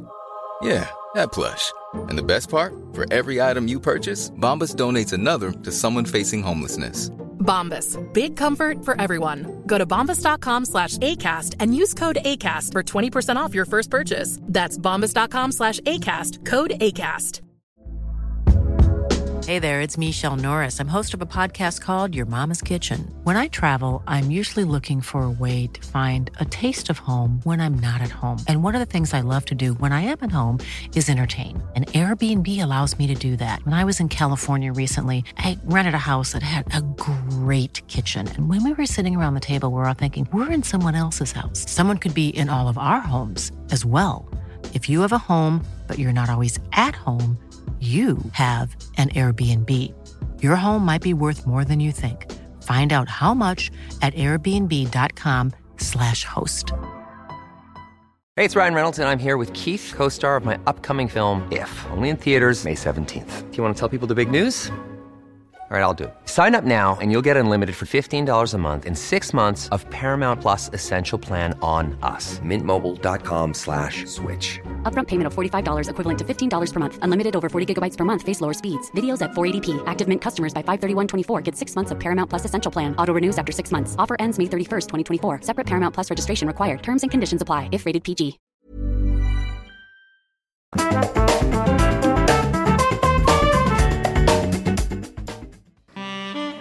Nuestra adopción responsable. Un aplauso para la Superman. ¡Eh! ¡Bravo! Qué gran momento, qué felicidad. Estoy súper mega mana contenta de estar aquí con ustedes. Te queremos. Eh, la adopción responsable, por favor. Ah, bueno, pues hoy les traemos a Clarita. Es una perra muy, pero muy cariñosa, dulce, obediente, siete meses aproximadamente, talla mediana. ¿Y qué creen? Clarita andaba deambulando en la calle. Y entonces estaba en celo y bastante maltratada porque los perritos pues querían montarla y tal. Pero afortunadamente entró a saco la señora Malena, a la cual le mandamos un beso. Bueno, ¿qué pasó? La señora Malena quería canalizar a esta perrita a Salvando Huellitas Peludas. Pero Salvando Huellitas Peludas está desbordado. Para mayor erotismo, como digo yo, ¿qué crees? La pensión donde los perritos están resguardados pues ya no se puede solventar. De tal suerte que ya no podemos tener un perrito más. Así Pero que... podemos pedir, por ejemplo, Eh. a la gente que nos esté escuchando eh, aportaciones eh, en especie y en dinero para Sí. salvando huitas peludas. Sí, puede, ¿no? totalmente sí. Pero entonces, como no podemos tener a Clarita, ¿no? Yasmín lo que ha hecho es poner a la disposición eh, su teléfono. Que es el 55 49 96 97 17 para que A la ver, gente que esté interesada en Clarita Repítelo, repítelo. 55 49 96 97 17. Que es una malformación que tengo de la televisión, porque aquí en el podcast nada más le echan para atrás, pero no importa. Les cuento esta historia. Esta señora Malena, que es quien tiene a Clarita, tiene 10 perros en su casa.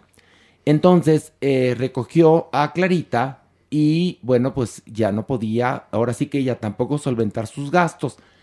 Eh, su sobrina habló conmigo, bueno, aquí el chisme está sabroso, y le dije, ok, que tu tía guarde a la perrita en su casa, que la esterilice y nosotros le encontramos hogar. Es lo que estamos haciendo con Salvando Huitas Peludas, que la gente que recoge perritos y no puede tenerlos, que les dé hogar temporal en lo que nosotros les encontramos un hogar. Exactamente. Entonces, eso fue lo que hicimos con Clarita. Y bueno, pues Clarita va a estar su foto porque está preciosa. Divina. Está preciosa, preciosa, es una preciosa. güera fantástica. Es simpatiquísima. Y bueno, la foto va a estar en nuestras redes sociales. Y ya saben que en Twitter es Farándula021, en Instagram también y en Facebook. Y ya tiene el teléfono de Yasmín, que es un encanto. No, Es bueno. una persona extraordinaria, en verdad. Pasión se requiere para Sí. estos temas y ella la tiene. Ella nació para ayudar a los animales. Eco. Y nosotros nacimos para ayudar a Yasmín. Así que bueno, ahí está la opción responsable. Vamos a nuestra sección. La, sección. Y bueno, vamos a hablar de algo que se llama el PrEP. Que la gente, mucha gente en México no sabe lo que es el PrEP. A ver, doctor Jeremy, ¿qué es el PrEP? El PrEP es la profilaxis preexposición. Ok, ¿para qué sirve? Consiste en tomar dos medicamentos que vienen en una pastilla para evitar el contagio y la transmisión de VIH. Ok. Esta pastilla la empezaron a dar en Estados Unidos como parte del servicio de salud durante el gobierno de Obama. Y con eso se ahorraron muchísimo dinero en, pues, otros gastos que conlleva el ser portador del VIH y lograron disminuir los contagios. Muy bien, Horacio. De hecho, Sí, lo dije bien. Perfecto. Ay, lo esto dije bien, Big Brother. Triunfando mi Jeremy. Los estudios. Ya Jeremy me da, me da, me da, eh, aprueba, eh, me, aprueba. me da el La derecho, el derecho a brillar. La venia. Ok, mi Jeremy. muy bien, Jeremy. No brillarías en ustedes. Gracias, Jeremy. Eso es importante. Pero bueno, esto tiene más de 15 años que se han hecho estudios tanto en Estados Unidos, Australia y Europa. La idea era evitar la transmisión de VIH en personas que tenían vida sexual activa o conductas sexuales de riesgo. Lo hemos hablado muchas veces, conductas sexuales de riesgo es penetración sin condón, con eyaculación o sin. Ok. Y se encontró que el administrar este medicamento disminuía el riesgo de transmisión de 96.6 a 99.9%. Ok, pero eh, una pregunta. ¿Se toma así diario, como si fuera vitamina C? Hay varias formas de preparación. Ok. La primera es tomarla diario, todos los días, en el tiempo en que quieras mantener relaciones sexuales sin protección, si así lo deseas. Ok, pero espérame. Si tú la tomas en la mañana, en la noche ya puedes tener relaciones sexuales sin protección o no? Tienes que esperar unos días en lo que te impregnas el medicamento suficiente y además necesitas hacerte pruebas Sí. rápidas para ver que no tengas ninguna ITS, infección de transmisión sexual. Sí, porque hay una cosa. El PrEP te eh, previene del VIH, pero no de la gonorrea, pero no del papiloma, pero no de la hepatitis. Es decir, porque también ha habido casos de gente que dijo, ya me tomo el PrEP, ya ando, eh, ahora sí que echando patas sin condón y se contagian de otras cosas. Allá vamos. Y esto es como tú lo dices. Eh, los estudios que miden PrEP justamente en los usuarios que lo consumen, se observaron incrementos de sífilis y gonorrea en 20 al 50% de los usuarios, pero es mucho más fácil tratar y diagnosticar una ITS en los pacientes que están en los programas de PrEP y así entonces evitamos estas infecciones, las podemos tratar, las podemos curar y permitir que la gente siga teniendo una vida sexual. Oye, activa. doctor, pero ¿sabes que hay rebrote de gonorrea en Estados Unidos? Por supuesto, y eso tiene que ver un poco tanto con, Con el el alto consumo de PrEP, pero la gonorrea es mucho más fácil Ahora, de tratar. otro problema, no sabemos cómo va a afectar a nuestro hígado el consumir PrEP durante mucho tiempo. Por eso acudes, cuando estás en un servicio de PrEP, tienes que acudir con tu infectólogo, con tu médico internista o tu sexólogo para que te haga laboratorios y ver cómo está tanto tu función renal, tu azúcar y otras como variantes para ver cómo vas. Y como sea, el condón hasta el día de hoy sigue siendo lo más Usen efectivo. condón. Ah, hasta el O día sea, de qué ganas de tener sexo sin protección. De hecho, PrEP y- PrEP y condón se puede usar al No, mismo tiempo. exacto. No, a ver, no, sí, yo lo sé y tienes que usarlo al Sí. mismo tiempo, pero esto es para la gente que quiere sexo bareback. Sí, generalmente la gente que busca el PrEP no quiere seguir usando Exactamente. el condón. Lo, Sí. lo usa para, para retirarlo. Eh, exactamente. Entonces, aquí hay una cosa muy importante que no se ha dicho, pero se tiene que decir.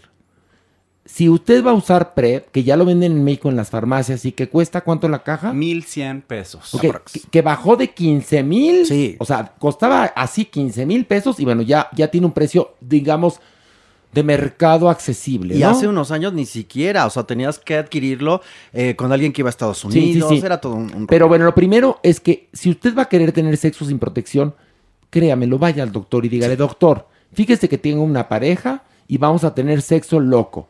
El doctor les va a decir, primero vayan a hacer análisis de todo. Y ya que salgan este, limpios, usen el PrEP, me imagino. Así es. Pero también, si ya te hiciste análisis y no tienes nada y vas a ser fiel, pues ¿para qué usas PrEP? Depende de No, las... o pero sea, ya ahorita yo estoy reflexionando, ¿no? Sí, pero esto depende de las parejas y cómo lo quieren vivir. Y viene la otra parte que es la opción un poco más controversial, pero que también está sucediendo, que se llama Prep on Demand. Es ¿Qué, decir, ¿lo, lo pagas antes o qué? no, Horacio. Compras tu bote de Prep en donde quieras comprarlo y ese día te puedes tomar dos pastillas. ¿Sí? Al menos en la mañana para que tener relaciones sexuales sin protección en la noche y los siguientes días te tomas una y luego otra. Pero espérate, no que no, me dijiste. Es que esta es la segunda opción.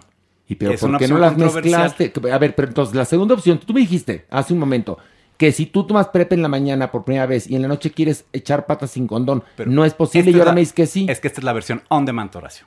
Es como un Dos tipo de pastillas. dos pastillas ese mismo día. Ah, ok, la dos aumenta. Ajá. Ah, y al otro día te tomas una y luego ¿La otra. efectividad es la misma? La efectividad es menor. Puede ir del 84 al 90%. Entonces, ¿me estás diciendo que el PrEP también es como una pastilla al día siguiente? Sí, Horacio.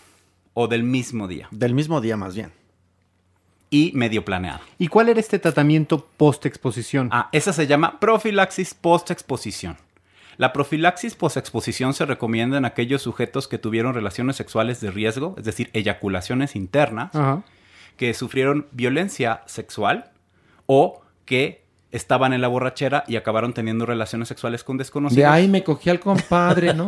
Exactamente. que así pasa. Y, estábamos, íbamos de parejas, él con su esposa, yo con la mía, ellas se fueron a dormir y ¿qué crees? Nos perdimos el asco. Exacto. Que pasa mucho, señores, pasa mucho. Entonces, aquí se tienen que acudir a los centros de atención a VIH de los estados, Capacits o Clínica Pero luego la gente no se atreve. Por eso es importante. Tienes 72 horas para ser candidato. Entonces, esos esto. medicamentos, eh, esos medicamentos post eh, relación peligrosa, no los venden en las farmacias. No, esto es el tratamiento completo para una persona con VIH y evita la transmisión de VIH en 99.9%. Ok, pero eso no está disponible en las farmacias, No insisto. está disponible en las farmacias. Entonces, ¿qué pasa cuando una persona tiene una relación de riesgo? Hay que correr a dónde? tendríamos que ir dentro de un periodo de 72 horas a algún capacit o las clínicas especializadas en. VIH de la Ciudad de México. Clínica Condesa, por y ejemplo. Clínica Condesa Por ejemplo. Y vale la pena, ¿eh? Porque Y ya también- tienen, ya tienen medicamento porque no tenían, ¿eh? Tienen medicamento para Bendito sea Dios, qué bueno. Sí.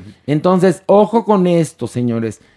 De nada sirve que, que compren el PrEP si no van ni al doctor. Sí, si ¿En no conocen su estatus, es O sea, importantísimo. que nos da una hueva ir al doctor, a todos nos da hueva ir al doctor, pero es mejor prevenir que lamentar. ¿Cuál es tu consejo, Jeremy, como psiquiatra, como oso, como comunicador, como vertebrado, como... La, la que- super mega mana bonita reflexión. A ver, la super megana bonita reflexión. Uno, certeza. Saber mi estatus serológico. Si soy positivo o no, y ya. Si no estoy positivo, recibí tratamiento y punto. Voy a vivir lo mismo que todos los demás. Ok. Número tres. Quiero tener relaciones sexuales sin protección y experimentarlo. Tomen PrEP. Ok, pero vayan al doctor primero. Vayan al médico, háganse análisis, y tengan luego, certeza. he estado leyendo sobre una vacuna en contra del VIH. ¿Qué pasa con eso, doctor? ¿Va a haber una vacuna? Es decir, ya te vacunas como para el COVID y, y ya puedes ahora sí que... Es el estudio Mosaico, es un Mosaico. estudio que tiene ya varios años. Estamos en fase 3 en México, se están buscando personas que quieran ser voluntarios. Es una vacuna diseñada a base de RNA y está teniendo probablemente buenos resultados y esto va a evitar justamente la transmisión. Pero tampoco hay que- que echar campanas al vuelo, Jeremy, porque justo la filial de Johnson Johnson, que Janssen es la que hace mosaico, Johnson Johnson reconoció hace apenas unas semanas que había fracasado el otro ensayo que tenía en África. Entonces tampoco cosa, hay además. certeza que ya estemos del otro lado. Digo, bien sabemos que esta es como la quinta vacuna que ha tenido como un fracaso y demás, pero esperemos saber los resultados en esta versión, en este protocolo. Que yo creo que la vacuna está lista hace años. Años. Lo que pasa es que el VIH es un negociazazazazo para las farmacéuticas. Ya sabemos que las farmacéuticas que dicen nos alivian o nos curan son en verdad una mafia espeluznante que lucra con las enfermedades y que además hay otra cosa, prefieren que la gente viva con enfermedades terribles a soltar la buena, porque el medicamento que ya están vendiendo es un negociazo, te lo juro, y que con una vacuna se va a acabar un gran negocio, de entrada el del PrEP, por ejemplo, ¿o no, doctor? Sí, totalmente. El punto aquí es, confiemos en las tecnologías. No, no, no. veamos Yo confío en las tecnologías. Lo que no confío es en la gente que maneja las farmacéuticas. Perdón, son terribles. Y si no, si no, doctor Jeremy, ve la película Dallas Buyers Club, donde te cuentan el horror de este, los laboratorios en Estados Unidos con respecto al VIH, cuando había medi- medicamentos mucho más efectivos en Europa y ellos se negaban, esta comisión de drogas y alimentos, se llama así, ¿verdad? Sí. a, a- a- tener estos medicamentos porque los que tenían les dejaban dinero aunque no fueran efectivos. Entonces, Bueno, hace poco aquí en México, la COFESE encontró un andamiaje entre los distribuidores de, de medicamentos que, por ejemplo, retiraban del mercado. Entonces tú enfermo y lo ibas a buscar y, Y no no, había. re- no había. Fíjate. Y resulta que se los daban solamente a unos distribuidores para que aumentaran sus precios. Claro. Y ahí está, 12 años esa práctica. las enfermedades son un gran negocio, señores. ¿eh? Doctor, gracias. Gracias, doctor. Pero tenemos que pasar a algo más divertido que es el Averno, doctor. Así que no se enoje, no me haga jetas. Ay, no, pero ¿por qué se habría de enojar? Ah, porque, a ver, doctor, porque el doctor es cabrón. La verdad. El doctor es muy cabrón. El doctor es muy cabrón. Y No, no caldufo, y caldufo. La próxima semana, les aviso, vamos a tener un tema muy interesante. Ay, adelántanos, por favor. Les voy a adelantar. Vamos a hablar de prostitución masculina. Bueno, ya hemos tratado el tema. No, no, no, Vamos a tener a un hombre, un chico que se dedica a hacer escort y vamos a tratar de entender y desestigmatizar este trabajo. Porque el, trabajo que ejercen las personas que se dedican a estos menesteres, que son eh, trabajadores del sexo, como se les dice ahora, pues tienen un labor- una labor muy importante. Lo que pasa es que esta profesión está llena de aristas, unas muy oscuras, otras que, otras que son necesarias, porque si no millones de personas no tendrían vida sexual. Y es un trabajo como cualquiera, Eh, también hay que tomarlo pero en de, cuenta. No, pero de gran riesgo. Sí, Entonces, totalmente, sí. La semana que entra vamos a tener aquí a un chico que se dedica a, a hacer escort y vamos a hablar, ahora sí que, pues, tal cual, como se tiene que hablar y preguntar y que él nos explique y nos diga de qué va esta profesión. Una vez entrevisté a Nacho Vidal, que es este actor porno español que tiene un pollón de nervios. Vive lejos, Horacio. Vive lejos. Y él es muy campechano para platicar y te cuenta todo. Cuando la gente está as- asuntada, Asuntada. cuenta todo. Y me decía, fíjate cuántos millones genera en la industria del porno, porque él es actor porno, y nadie acepta que compra nada en las tiendas porno, ni que ve pornografía, ni que ven nada, ¿me entiendes? O sea, igual aquí, en el caso de la gente que se dedica al sexo servicio, pues existen porque tienen clientes y clientas, pero nadie acepta. ¿me Sí, es entiendes? que es un mundo muy difícil. Es Qué un mundo muy difícil. Que venga alguien y que nos dé luz. Fíjate, Sí, por ejemplo, Nacho y, Vidal. Y además sin juicios de valores, No. señores. O sea, como es, perdón. Nacho Vidal tiene su familia, sus hijos, Sí, sí, y sí. ellos muy asuntados y ven esto como un trabajo. Digamos que está satanizado esto. Yo tengo un amigo que se dedica a este cine, que le dice cine condicionado, que se llama Dionisio. Él es argentino y trabaja con grandes estudios. Y es una de las personas más sensacionales que he conocido en mi vida. Es un Bueno, tipo culto, aquí en sofisticado. México. Bueno, lo tuvimos en Parando y la 40. Sí, claro, y un tipazo. Y aquí en México, Charlie Díaz es otro que, ejemplo él- muy que mono. es amigo y lo queremos a mi Mucho. Charlie Díaz. Divino. Entonces, bueno, vamos a tener a este señor próximamente, bueno, la próxima semana, para hablar tal cual, como tiene que hablarse de esto.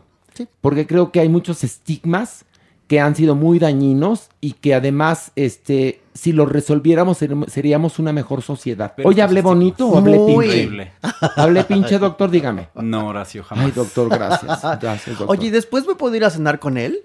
Ah, tú puedes hacer lo que Ay, quieras. qué bueno, estoy muy ilusionada. Ahora sí. Siempre apuntada. Ay, bueno, ya No, Siempre. No, siempre, más que apuntada, siempre lubricada. Bueno, vamos al Averno. El haber. Híjole, hoy el Averno va a estar de puro tornillo. Es decir, vamos Oye. a bajar merengón. Merengón, ¿cómo estás? ¿Presente, presente? Presente Ok, aquí. Manos Maniwis, arriba. Presente, pero me sobra un boleto de acceso. Este, acuérdate, a ver, ¿cómo empezamos el programa? Pues sí. sin Diciendo Pilar. que, Que que Pilar Pilar que, Estaba conociendo el mar. que en porque Huatulco. Ah, y la gente va a decir que no andaba cogiendo en Acapulco hace un año, sí, pero no conoció el mar. Petaquillas no da al mar. Obviamente. Pero ahora no. sí lo está conociendo porque compró un refresco, bueno, no compró, le No. regalaron un refresco Mirinda y en la corcholata venía, te ganaste un viaje a Coatulco de una semana a un hotel, eh, todo incluido. Y Pilar dijo, pues de aquí soy.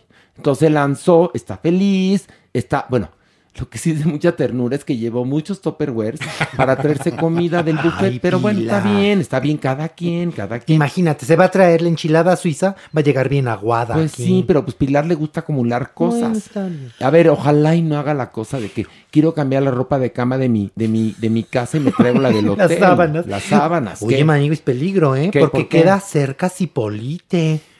No se nos vaya a encuerar. ¿queda cercas, dijiste? Queda cerca. No, Ah. no, no, no. Ah, Yo, es que yo no te, yo no te vengo manejando. Ah, ya, yo no ya. te vengo manejando el cercas lejos. No, yo no, no. te voy a decir una cosa, yo estoy en la UNAM y entonces un día un compañero en la UNAM, Facultad de Derecho, dijo, porque está cercas. Y le dijo el maestro, a ver, no es cercas. Dijo, claro que sí, es lejos, cercas.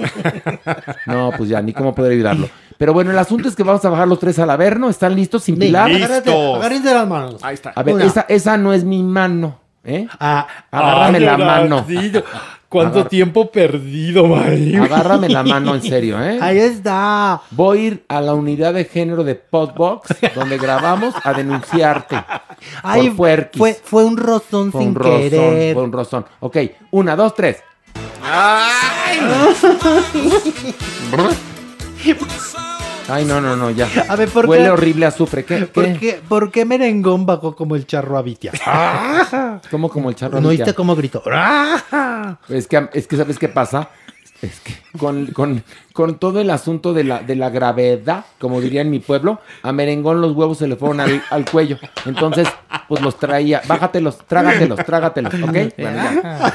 Doñinini. Ay, ay, ay, ¿cómo están? Doñinini. Ay, es que estoy aquí con- con- en una encrucijada. ¿Por qué? ¿Qué tiene? Porque escuchó el diablillo ¿Qué? que andan dando un perrito en adopción y lo quiere tener aquí. No, no, no, no. a ver, ya espera. le dije que no. No, ya le diablillo, expliqué que no. Que A ver, no a- se puede, Aquí diablillo. al infierno llegan las pegas y los pegos, pero no son caninos. No. O sea, aquí al, in- al infierno llegan pegos y pegas, pero no son canes. Más perras que perros. Son gente muy peguca. ¿Ya me entendiste, diablillo? Pero quiero una mascota. ¿Quieres ¿Cómo le una digo que mascota? no? Pues adopta al- algún ánima que llegue y así. A ver si te animas. Adopta un ánima. Y ánimas que no amanezcan. A ver, yo. diablillo, contesta, di hola. Un perrito, un perrito, ¿no? De mi Es- chance, de mi chance. A ver, no, primero, ¿sabes qué? Mejor prueba de a perrito y luego vemos diablillo.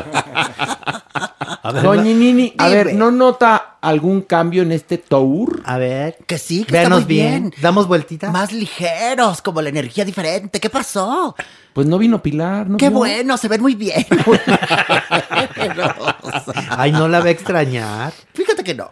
Ay, ¿Por qué, majadera. doñinini? No sea majadera. No, ¿qué? ni majadera ni nada. ¿Qué? Pero No se enoje, a ¿qué? mí las mujeres cerca de mí como que no, no, me gustaban. Le gustan No, más los hombres. más los hombres. Ok, Y aunque usted- ella, aunque ella no es guapa pero varonil, no me gusta. Ok, ya sé. Usted empatiza más con, con los hombres. Siempre. Ok. Bueno, no siempre. Aunque seamos no siempre. guys. ¿Y tú qué me sabes? Acuérdese, acuérdese que yo ya traje Acapulco. su historia aquí a la ver. ¿Y ¿no? nada más. que, tuvo, que ver? que tuvo sus que haberes. ¿Con quién? Ay, en París. Pruebas, fotos, Había escritos. fotos. A ver, una cosa es tallar peluca y otra cosa que te lleves bien. Por Son dos favor. cosas diferentes. Exacto. Sí. O sea, Perdón. la doñiñini tallaba, pero con jetas o A qué? ver, yo por ejemplo me llevo mejor con las mujeres. Yo tengo más amigas que amigos. La doñinini tenía más amigos que amigas. ¿Cómo le ¿Qué hacemos, Joto? Horrendo, estúpido. Oiga, ¿Cómo te atreves a decir que, respete. que yo, a mí me gusta el... el, el, el- la- no. El, La- tapete mordido iba a decir. Iba a decir lesbiana, pero no. Es Oigan, una palabra que no me gusta. No, no, no. A ver, aquí nunca denostamos a nadie. Además, A nadie. que viva la biodiversidad. Viva la, diversidad, Digo yo. exactamente. Ti- la- el mundo se divide en gente buena y gente mala, doña Pero. ¿cómo le hacemos si no me gusta? Tienes razón. Es como a ti que te gusta el pispiote, pues ¿cómo le hacemos? Sí, te gusta el plátano ¿Y cómo- fumado. ¿Y, ¿Y qué? usted cómo sabe? Ay, mi Ay, amor. ay. Hay tres cosas que se ven desde la luna. La muralla china, las luces de Las Vegas y tus pup. Te, te, te, ri, ri, ri, ah, ah, ah, s, s, Le- Fíjate. se le trabó el puente. Pues sí, porque estamos en internet, estúpida. Seguimos, Horacio. No hubo problema, fue su red. Vamos a bajar. Una, dos, tres.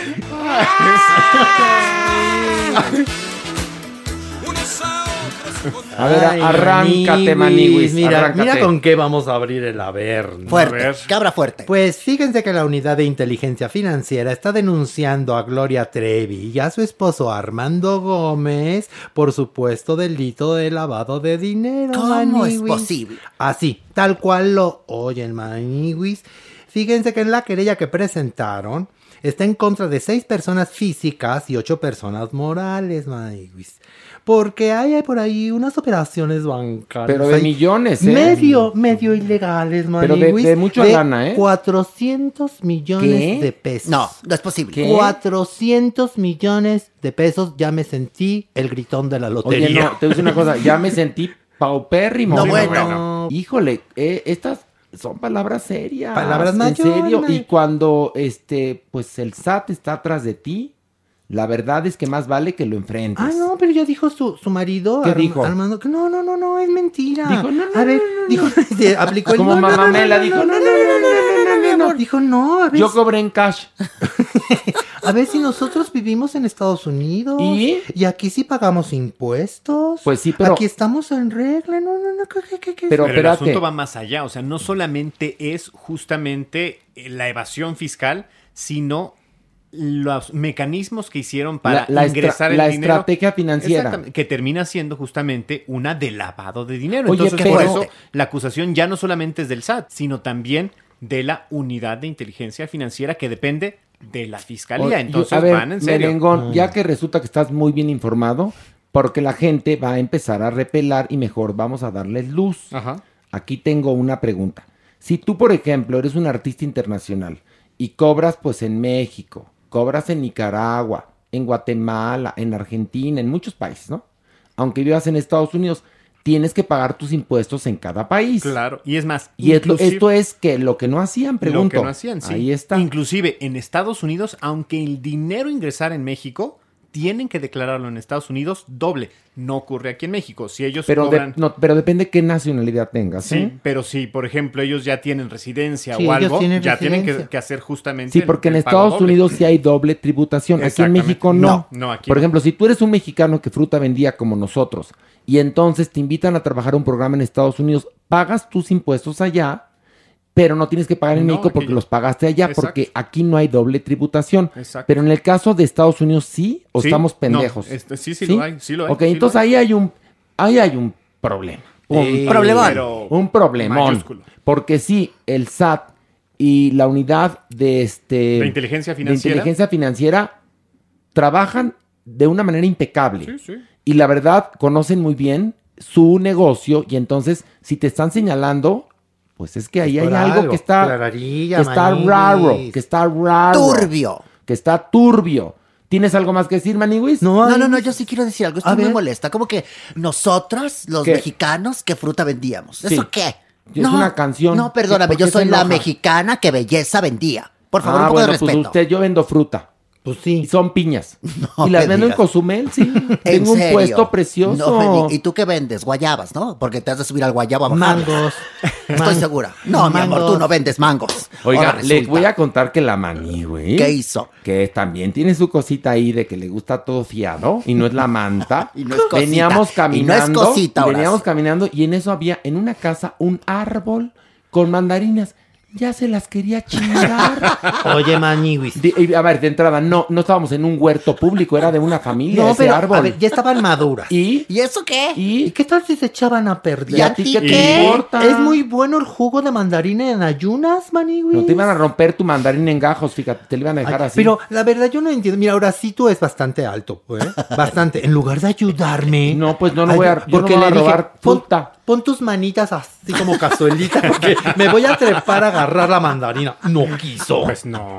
¿Tú crees? no, a mí, ¿sabes qué me dijo? Dios. Ándale, menea el tronco. Le dije, no, Ay, no que no. Y no me hizo, no me hizo así como perreo. Yo no, ese tronco no, el del árbol. Bueno, vamos a bajar, órale. Va. Agárrense de las manos,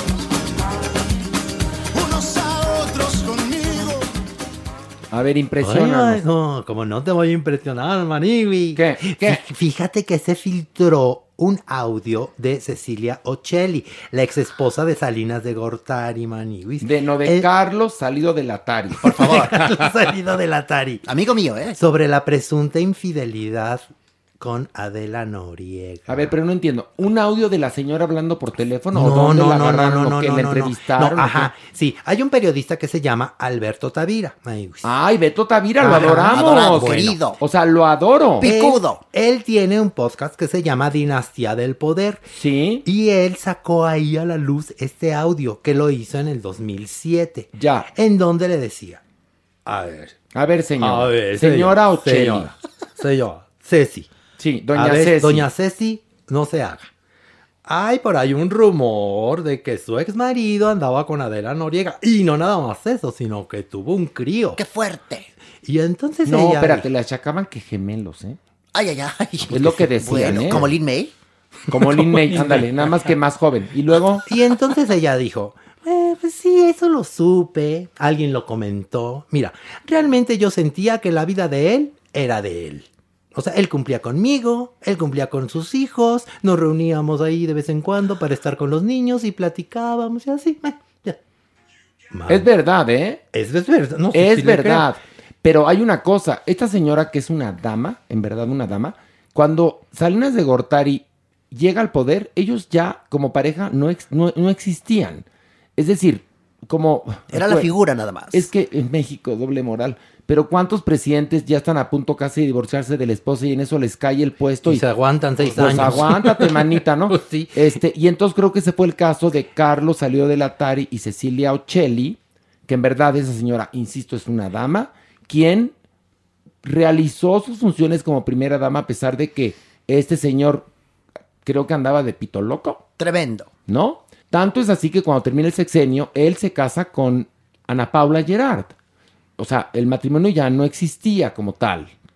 Eh, y entonces esta señora pues habrá escuchado, pero el rumor, y el rumor, y el rumor, y el rumor, pero nunca ha habido pruebas. Nunca ha habido pruebas, pero también pues alimentó porque O sea, la Cecilia Ocelli lo habrá oído como lo escuchamos nosotros, Todos, ¿no? Pues sí, pero- no creo que haya encontrado ahí este, el, vestuario de quinceañera No, pero en los acuerda- pinos. acuérdate que había un cuento por ahí macabro en que Cecilio Ocelli había llegado al hospital inglés donde había dado a luz a de la Noriega y le había metido tres cachetadas. Eso era un rumor. Ok, pero tanto que la señora le hubiera dicho yo fui y le reclamé. bronca alguna, no, bronca ah, Pues no, porque cuando terminó esta entrevista en el 2007, Ajá. sí le dijo la señora Ocelli a Beto Tavira. ¿Qué le dijo? Por nada del mundo puedes usar estas declaraciones. ¿Y por qué Ay, las ay, ay. usó Y luego se filtraron. Ahora ya las usó, Manibi, ya las usó, su podcast, Dinastía del Poder. Bueno, hay aire. una cosa. Beto Tavira, yo lo adoro, es un gran periodista y creo que es la persona que más sabe de estos asuntos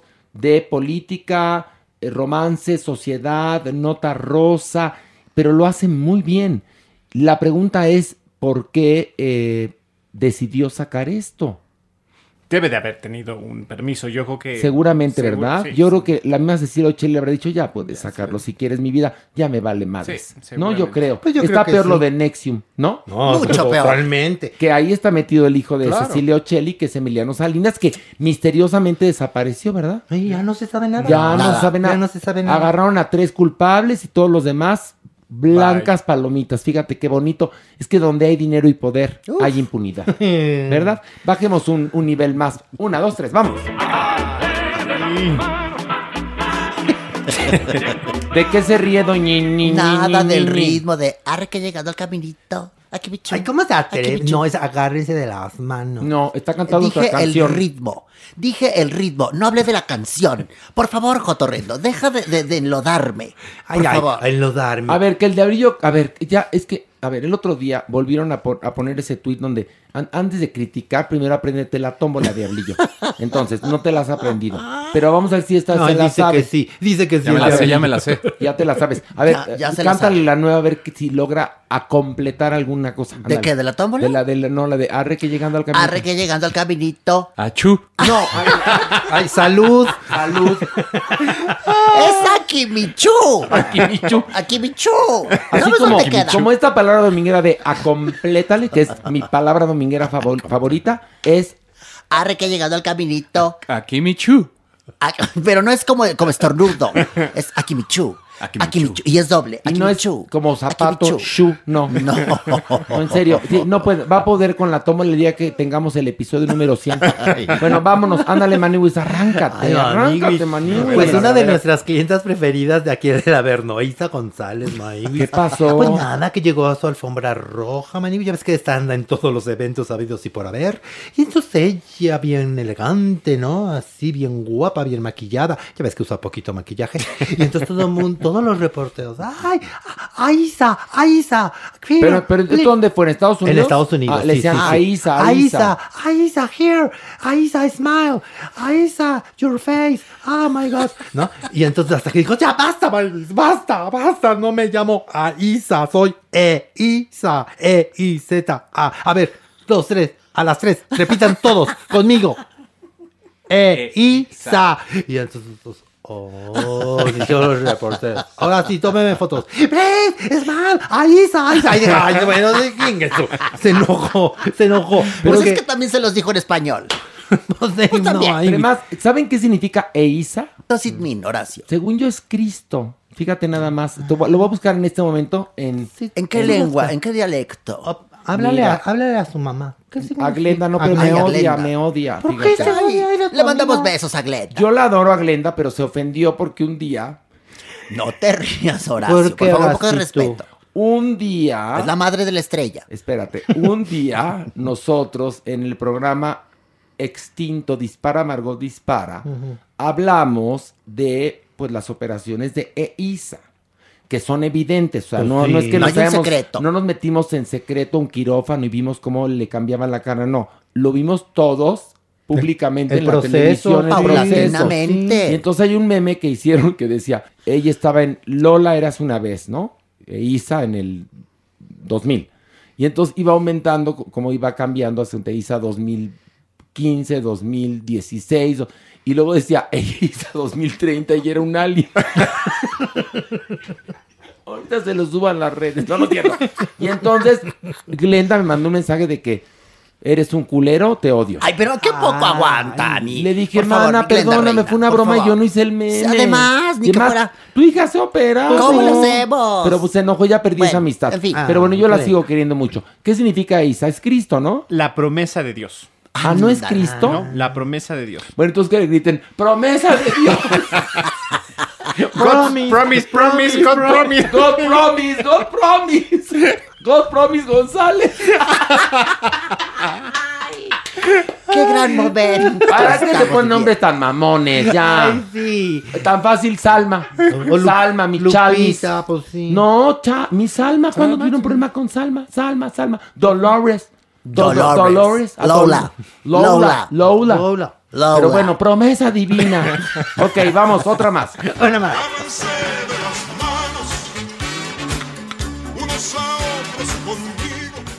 Oye, Manibis, pues fíjate que entrevistaron a René Strickler. Ya sabes, este actor Guapo. argentino, guapo. Dejémoslo en este señor argentino. Porque de actor, Ok. mis huevos. Bueno, Manibis. Perdón, muy buena persona, muy lindo, pero no es actor, perdóname. Manibis, pero él, él tiene sus sentimientos ahí guardados. Porque fíjate que dijo ¿Que qué? que fue un dolor de huevos. Ay, No así tal cual, pero sí, sí lo quería decir.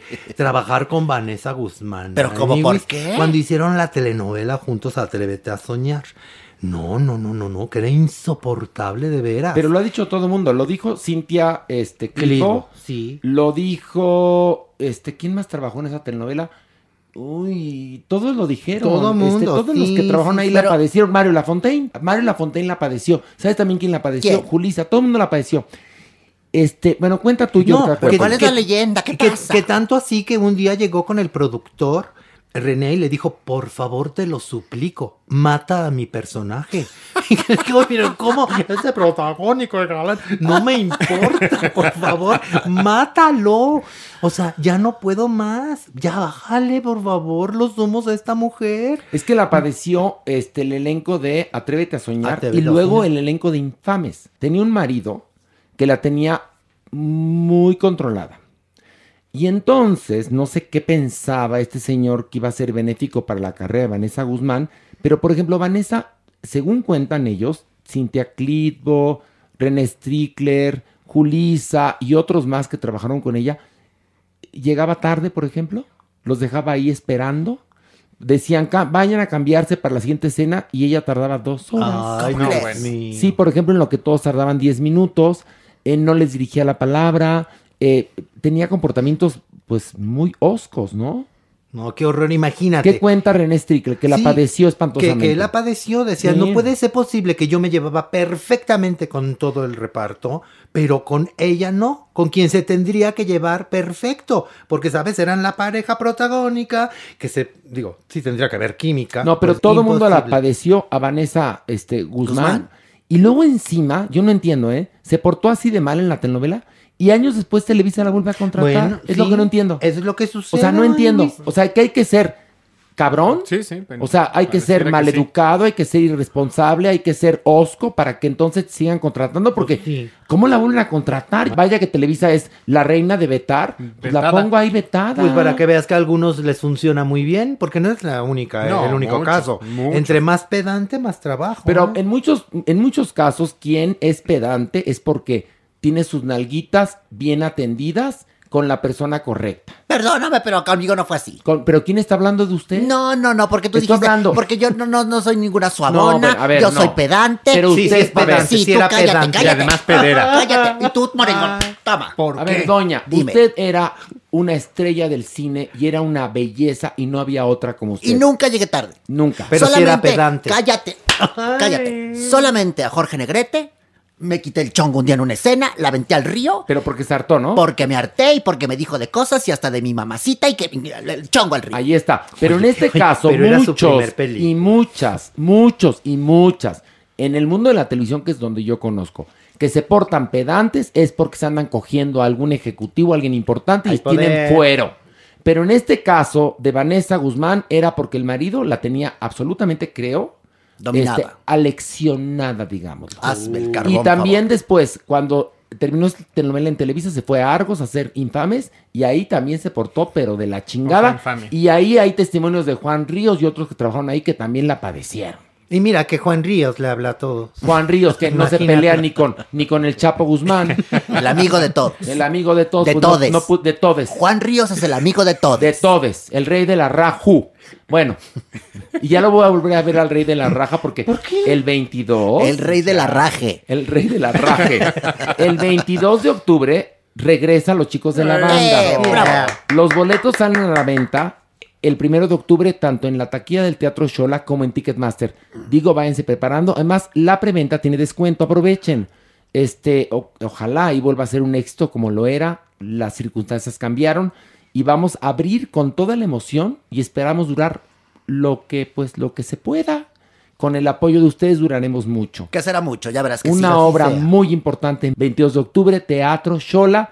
Y me acordé porque ahora voy a ver cada fin de semana al rey de la raja, Juan Ríos. ¿Sabes que Nada más háblale lo indispensable. Sí. Tú da tus textos, pero afuera en camerino. No, no le voy a decir la palabra. Tú mantén tu Y más que ahora trae el pelo del potrillo, que sí, por cierto sí, sí. se lo va a tener que cambiar porque la obra ocurre en 1968. Ah, así sí, que patilla, esos, pelos, de- esos no. pelos que trae del potrillo, de Doña Cuquita más bien dicho, se los vamos a quitar. Vámonos.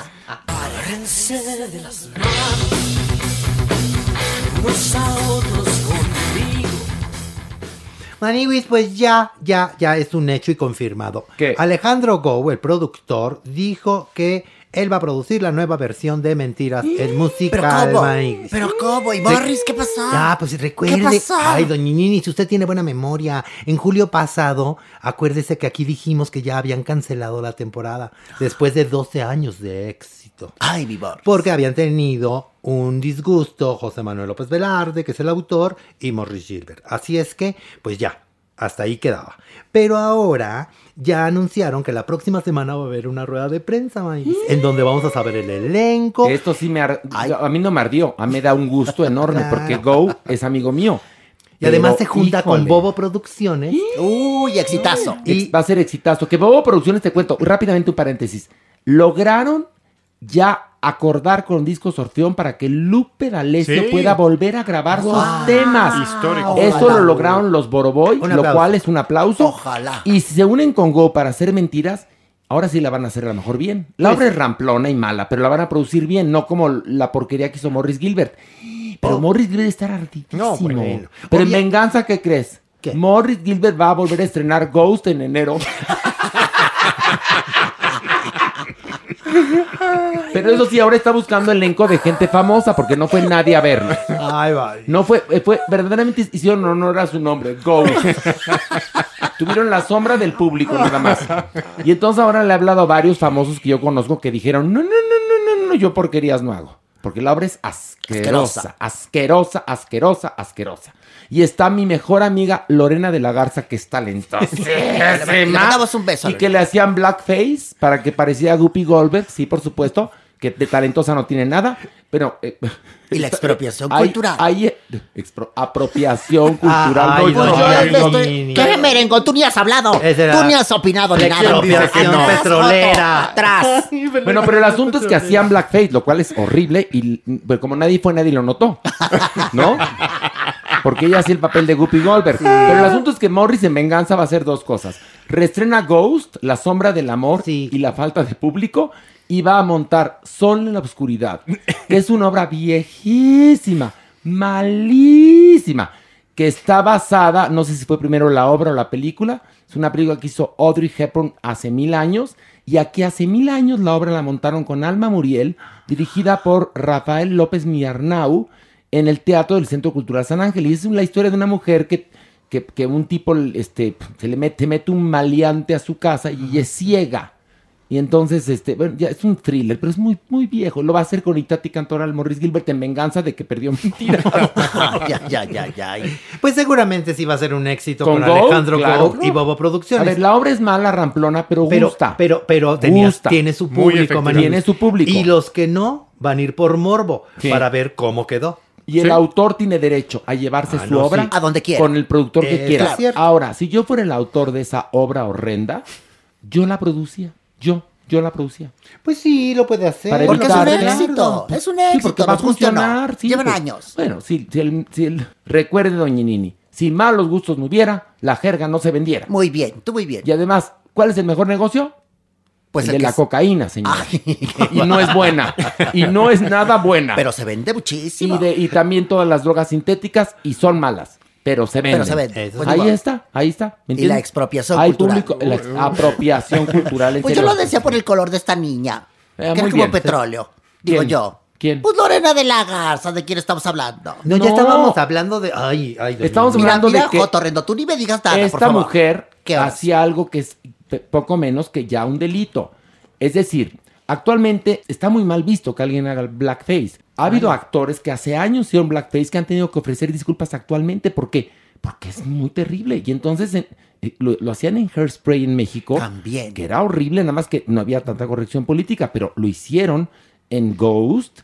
Y eso no se hace. Sí. Mejor contratarse una actriz afro para que lo haga. Sí, pero aquí no la manejaban tanto como afro, sino como que era en lugar de afro, Y- latina. Ok, ¿y por qué estaba como de blackface? Sí, sí, ah, ¿tú fuiste a ver ese horror? Yo fui a ver. Qué asco, ¿eh? Qué Yo bárbaro. fui a ver Ghost. ¿Y eras tú el único en el teatro, o qué?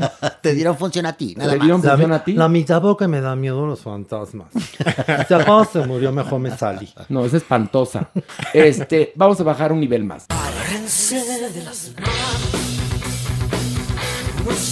Pero, ay, agárrame. Por- Oigan, esto no es una nota del Averno. ¿Cómo? Este, es una nota triste. Murió esta semana Queta Jiménez La Prieta Linda, una cantante inmensa de música eh, ranchera, una figura importantísima en el mundo, una mujer que llevó nuestra música a muchos rincones del planeta y cuya voz emblemática y su belleza la convirtió en La Prieta Linda. ¿Y sabes por qué no está aquí? ¿Por qué? Porque ella quiso muchísimo a alguien que yo quiero. Cantidad. Alberto. ¿Lo descubrió? Por supuesto. Fue quien lo A Juan apoyó. Gabriel. Sí, sí. Sí, por supuesto. Ella, bueno, en la bioserie te cuentan cómo la Prieta Linda descubrió a Juan Gabriel. Pero además, ella ya tenía una carrera importantísima. Sí, consolidada. Cantó a los mejores autores. Tenía una voz maravillosa. Tuvo una carrera exitosísima. Ya al final de su vida la pasó mal porque quedó viuda, estuvo deprimida, tuvo un accidente y bueno, acabó falleciendo esta semana. Y le dedicamos, es más, al final del programa, por favor, escúchame bien, Lucky, productor nuestro, aunque seas puerco, eres profesional. Vamos a cerrar con una canción muy bonita de la Prieta Linda, así que vétela sí. buscando. Así también Diablillo para que la conozcas. No te- si no has aprendido la tómbola, menos te vas a aprender una de la Prie- Prieta Linda. Entonces, queremos que busques una canción de la Prieta Linda muy bonita para cerrar este programa, ¿eh, Diablillo? Por favor. Por favor, no queremos que te las aprendas. Si con la tómbola no has podido, pues menos con una de la Prieta Linda. ¿Ok? Este. Pues ya, Nini, pues ya. ¿qué? ¿Qué? ¿Qué? ¿Qué pasa? Que descanse en paz. Tú cállate, Joto. ¿Qué pasa? Ay, Doña nos Nini, Que te calles, maricón. que la quiero mucho. Yo te adoro. Yo la quiero Ay, mucho. par de doña hipócritas, Tú tómense una foto. cállate, mampo Falsa. asqueroso. Horacio. ¿Qué? Falsa. Te quiero. Doña Nini, yo la quiero mucho. Yo también. No, yo te quiero a ti, Alejandro. Yo también te quiero a Ay, qué, qué ricos pasteles haces. Por eso Alejandro lo quiere, por la tragazón. Esta no tiene llenadera. A ti te quiero mucho, Diablillo. ¿A Diablillo lo quieres mucho? Yo también, quiero te quiero. ¿Y a mí me quieres o no? ¿Me permites? Estoy hablando con el Diablillo. te quiero mucho, Diablillo. Yo también, Manigüey. Y a, y a Mira. Pablito, nuestro operador. Que Pablito. La semana pasada no vino el huevón. ¿Por qué? Andaba de vacaciones. Por huevón, Ay, Pablito. A Diabli- carbón. A Pablito lo quiero porque es bicicleta. Pablito es bicicleta, sí, Pablito es bisexual. Y Lucky, nuestro productor. Ay, Lucky es bien puerco. Oye, Luke, les voy a Oye, contar. son de los Lucky- que te saludan y te arriman. así. Ay, Es que sí, le- lo- de les voy a- veras. ya para acabar el programa les voy a contar una historia de Lucky. Lucky es muy puerco. Sí. Y anda pues metiendo ya. Siempre sabes, trae brocha. sucio la bragueta del Sí, pantalón, sí. no sé por qué. Y, y él, él coge mucho. Ay, sí. Perdón, perdón que se los cuente. Bueno, es- una Así persona que tiene vida Así en, sexual. en pandemia. Entonces, tiene vida sexual activa. ¿no? Muy Y entonces, ahí andaba revolcándose el sábado antepasado. puerco. Y bueno, la pasó re bien. Luego se echó Pero era su cumpleaños. No, no, no. No. Iba a ser. Una Iba- semana iba a ser antes de su cumpleaños. Ah, sí. se anduvo revolcando y después eructó pizza, chicle, cigarro, refresco y adiós, ¿no? Sandwichito. Sandwichito y todos los kilitos en la latita, ¿no?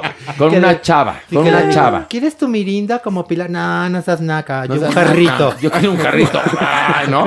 Bueno, entonces anduvo echando pata el sábado antepasado. Le- les aclaro bien que es el antepasado, Ajá. porque ella estuvo ya culo, sabroso. Ay, qué asco. Y al, al día siguiente le habla la, la, la susodicha. Dijo, oye, ¿qué crees? Que tengo COVID. Ay, ay, ay. Y entonces a Lucky se le cayó el puente, ¿no? Pues el sustada se quedó con el sopa en la mano.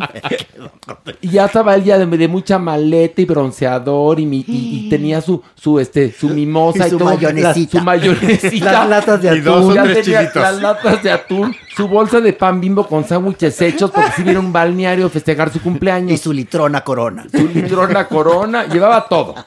Llevaba Bonafina también, hombre. Sí, porque el calor por el calor, sí. sus helados esos de cilindro que vende. Todo en un backpack. Con hielera, con hielera. Todo en un Todo lo backpack. llevaba porque se iba a un balneario a festejar su cumpleaños. Y chanclas. Y entonces cuando ya estaba, ya se estaba yendo de su departamento en el teléfono, ¿qué pasó, mi reina? No, pues ¿qué crees que tengo COVID? Madre. ¿Cómo? Y pues se le chingó, se quedó el pobre recluido en su departamento, esperando ahora sí que el, el periodo de ventana, y ya hizo la prueba y resultó que no. Ay, qué pasa. Pero tiene- lleva una semana comiendo un sanguichito de, de pastel Ahora, mosaico. el, el resultado, el, resulta- el resultado, el resultado del laboratorio dijo, no tiene COVID, nada más tiene gonorrea. Como sea con penicilina se le quita. Exactamente. Pero bueno, ya con esta historia, caso de la vida real, nos despedimos de este bonito podcast Farándula 021. No sin decirles que los queremos y les agradecemos tanto, en verdad, que, que pues que nos escuchen, que, mantengan vigente este programa. Qué bonito episodio hicimos. Que No, ya no hombre. regrese Pilar. ¿no? Y no, es más, Diablillo, quédate al joto de mascota, total. Una semana, aguántate aquí abajo. Yo te quiero, Diablillo. ¿Le das hogar temporal a la manilla? Desparasítala, esterilízala. Cuando nos la regreses, la queremos esterilizada y desparasitada. ¿eh? Y vacunada. Y vacunada. No estaría mal. Y sabes que ahí le pone su plaquita. No estaría mal porque, porque, es muy perdida. Sí ¿Qué? convivo mucho con el Lucky, no me vaya a desconocer día de estos. y, y ya ves que luego hay unos heterosexuales que dicen hoyo aunque sea de pollo. Bueno, a las tres decimos adiós. Una, dos, tres. ¡Adiós! Esto fue Farándula 021. Recuerda, un nuevo episodio cada jueves.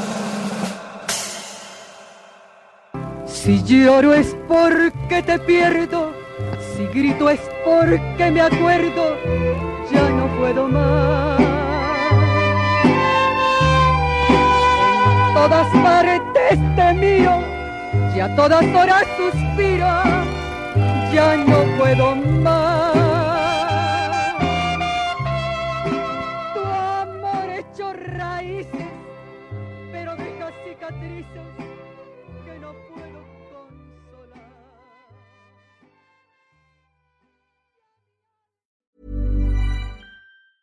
Hey, folks, I'm Mark Marin from the WTF Podcast, and this episode is brought to you by Kleenex Ultra Soft Tissues, your ally to help tackle your allergy symptoms this season. I love the change of seasons, but nobody loves pollen and all those other things floating in the air that make you sneeze during this nice weather. Kleenex Ultra Soft Tissues are hypoallergenic and allergist approved, so fight back against watery eyes and runny noses without worrying about irritating your skin. For this allergy season, grab Kleenex and face allergies head on.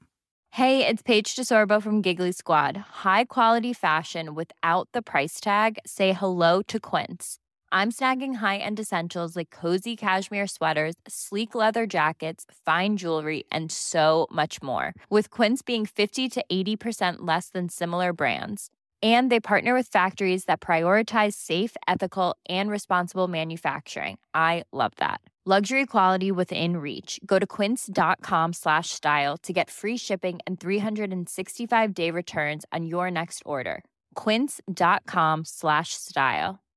If you're looking for plump lips that last, you need to know about Juvederm lip fillers. With Juvederm Volbella XC and Juvederm Ultra XC, your lip look, whether it's subtle or bold, can last up to one full year with optimal treatment and no additional maintenance. Find a licensed specialist and see if it's right for you at juvederm.com today. That's J U V E D E R M.com. Add fullness to lips in adults over 21 with Juvederm Volbella XC or Juvederm Ultra XC. Do not use if you have severe allergies or a history of severe allergic reactions, or if you're allergic to lidocaine or the proteins used in Juvederm. Tell your doctor if you have a history of scarring or taking medicines that decrease the body's immune response or that can prolong bleeding. Common side effects include injection site redness, swelling, pain, tenderness, firmness, lumps, bumps, bruising, discoloration, or itching. As with all fillers, there's a rare risk of unintentional injection into a blood vessel, which can cause vision abnormalities, blindness, stroke, temporary scabs, or scarring. For full important safety information, visit juvederm.com.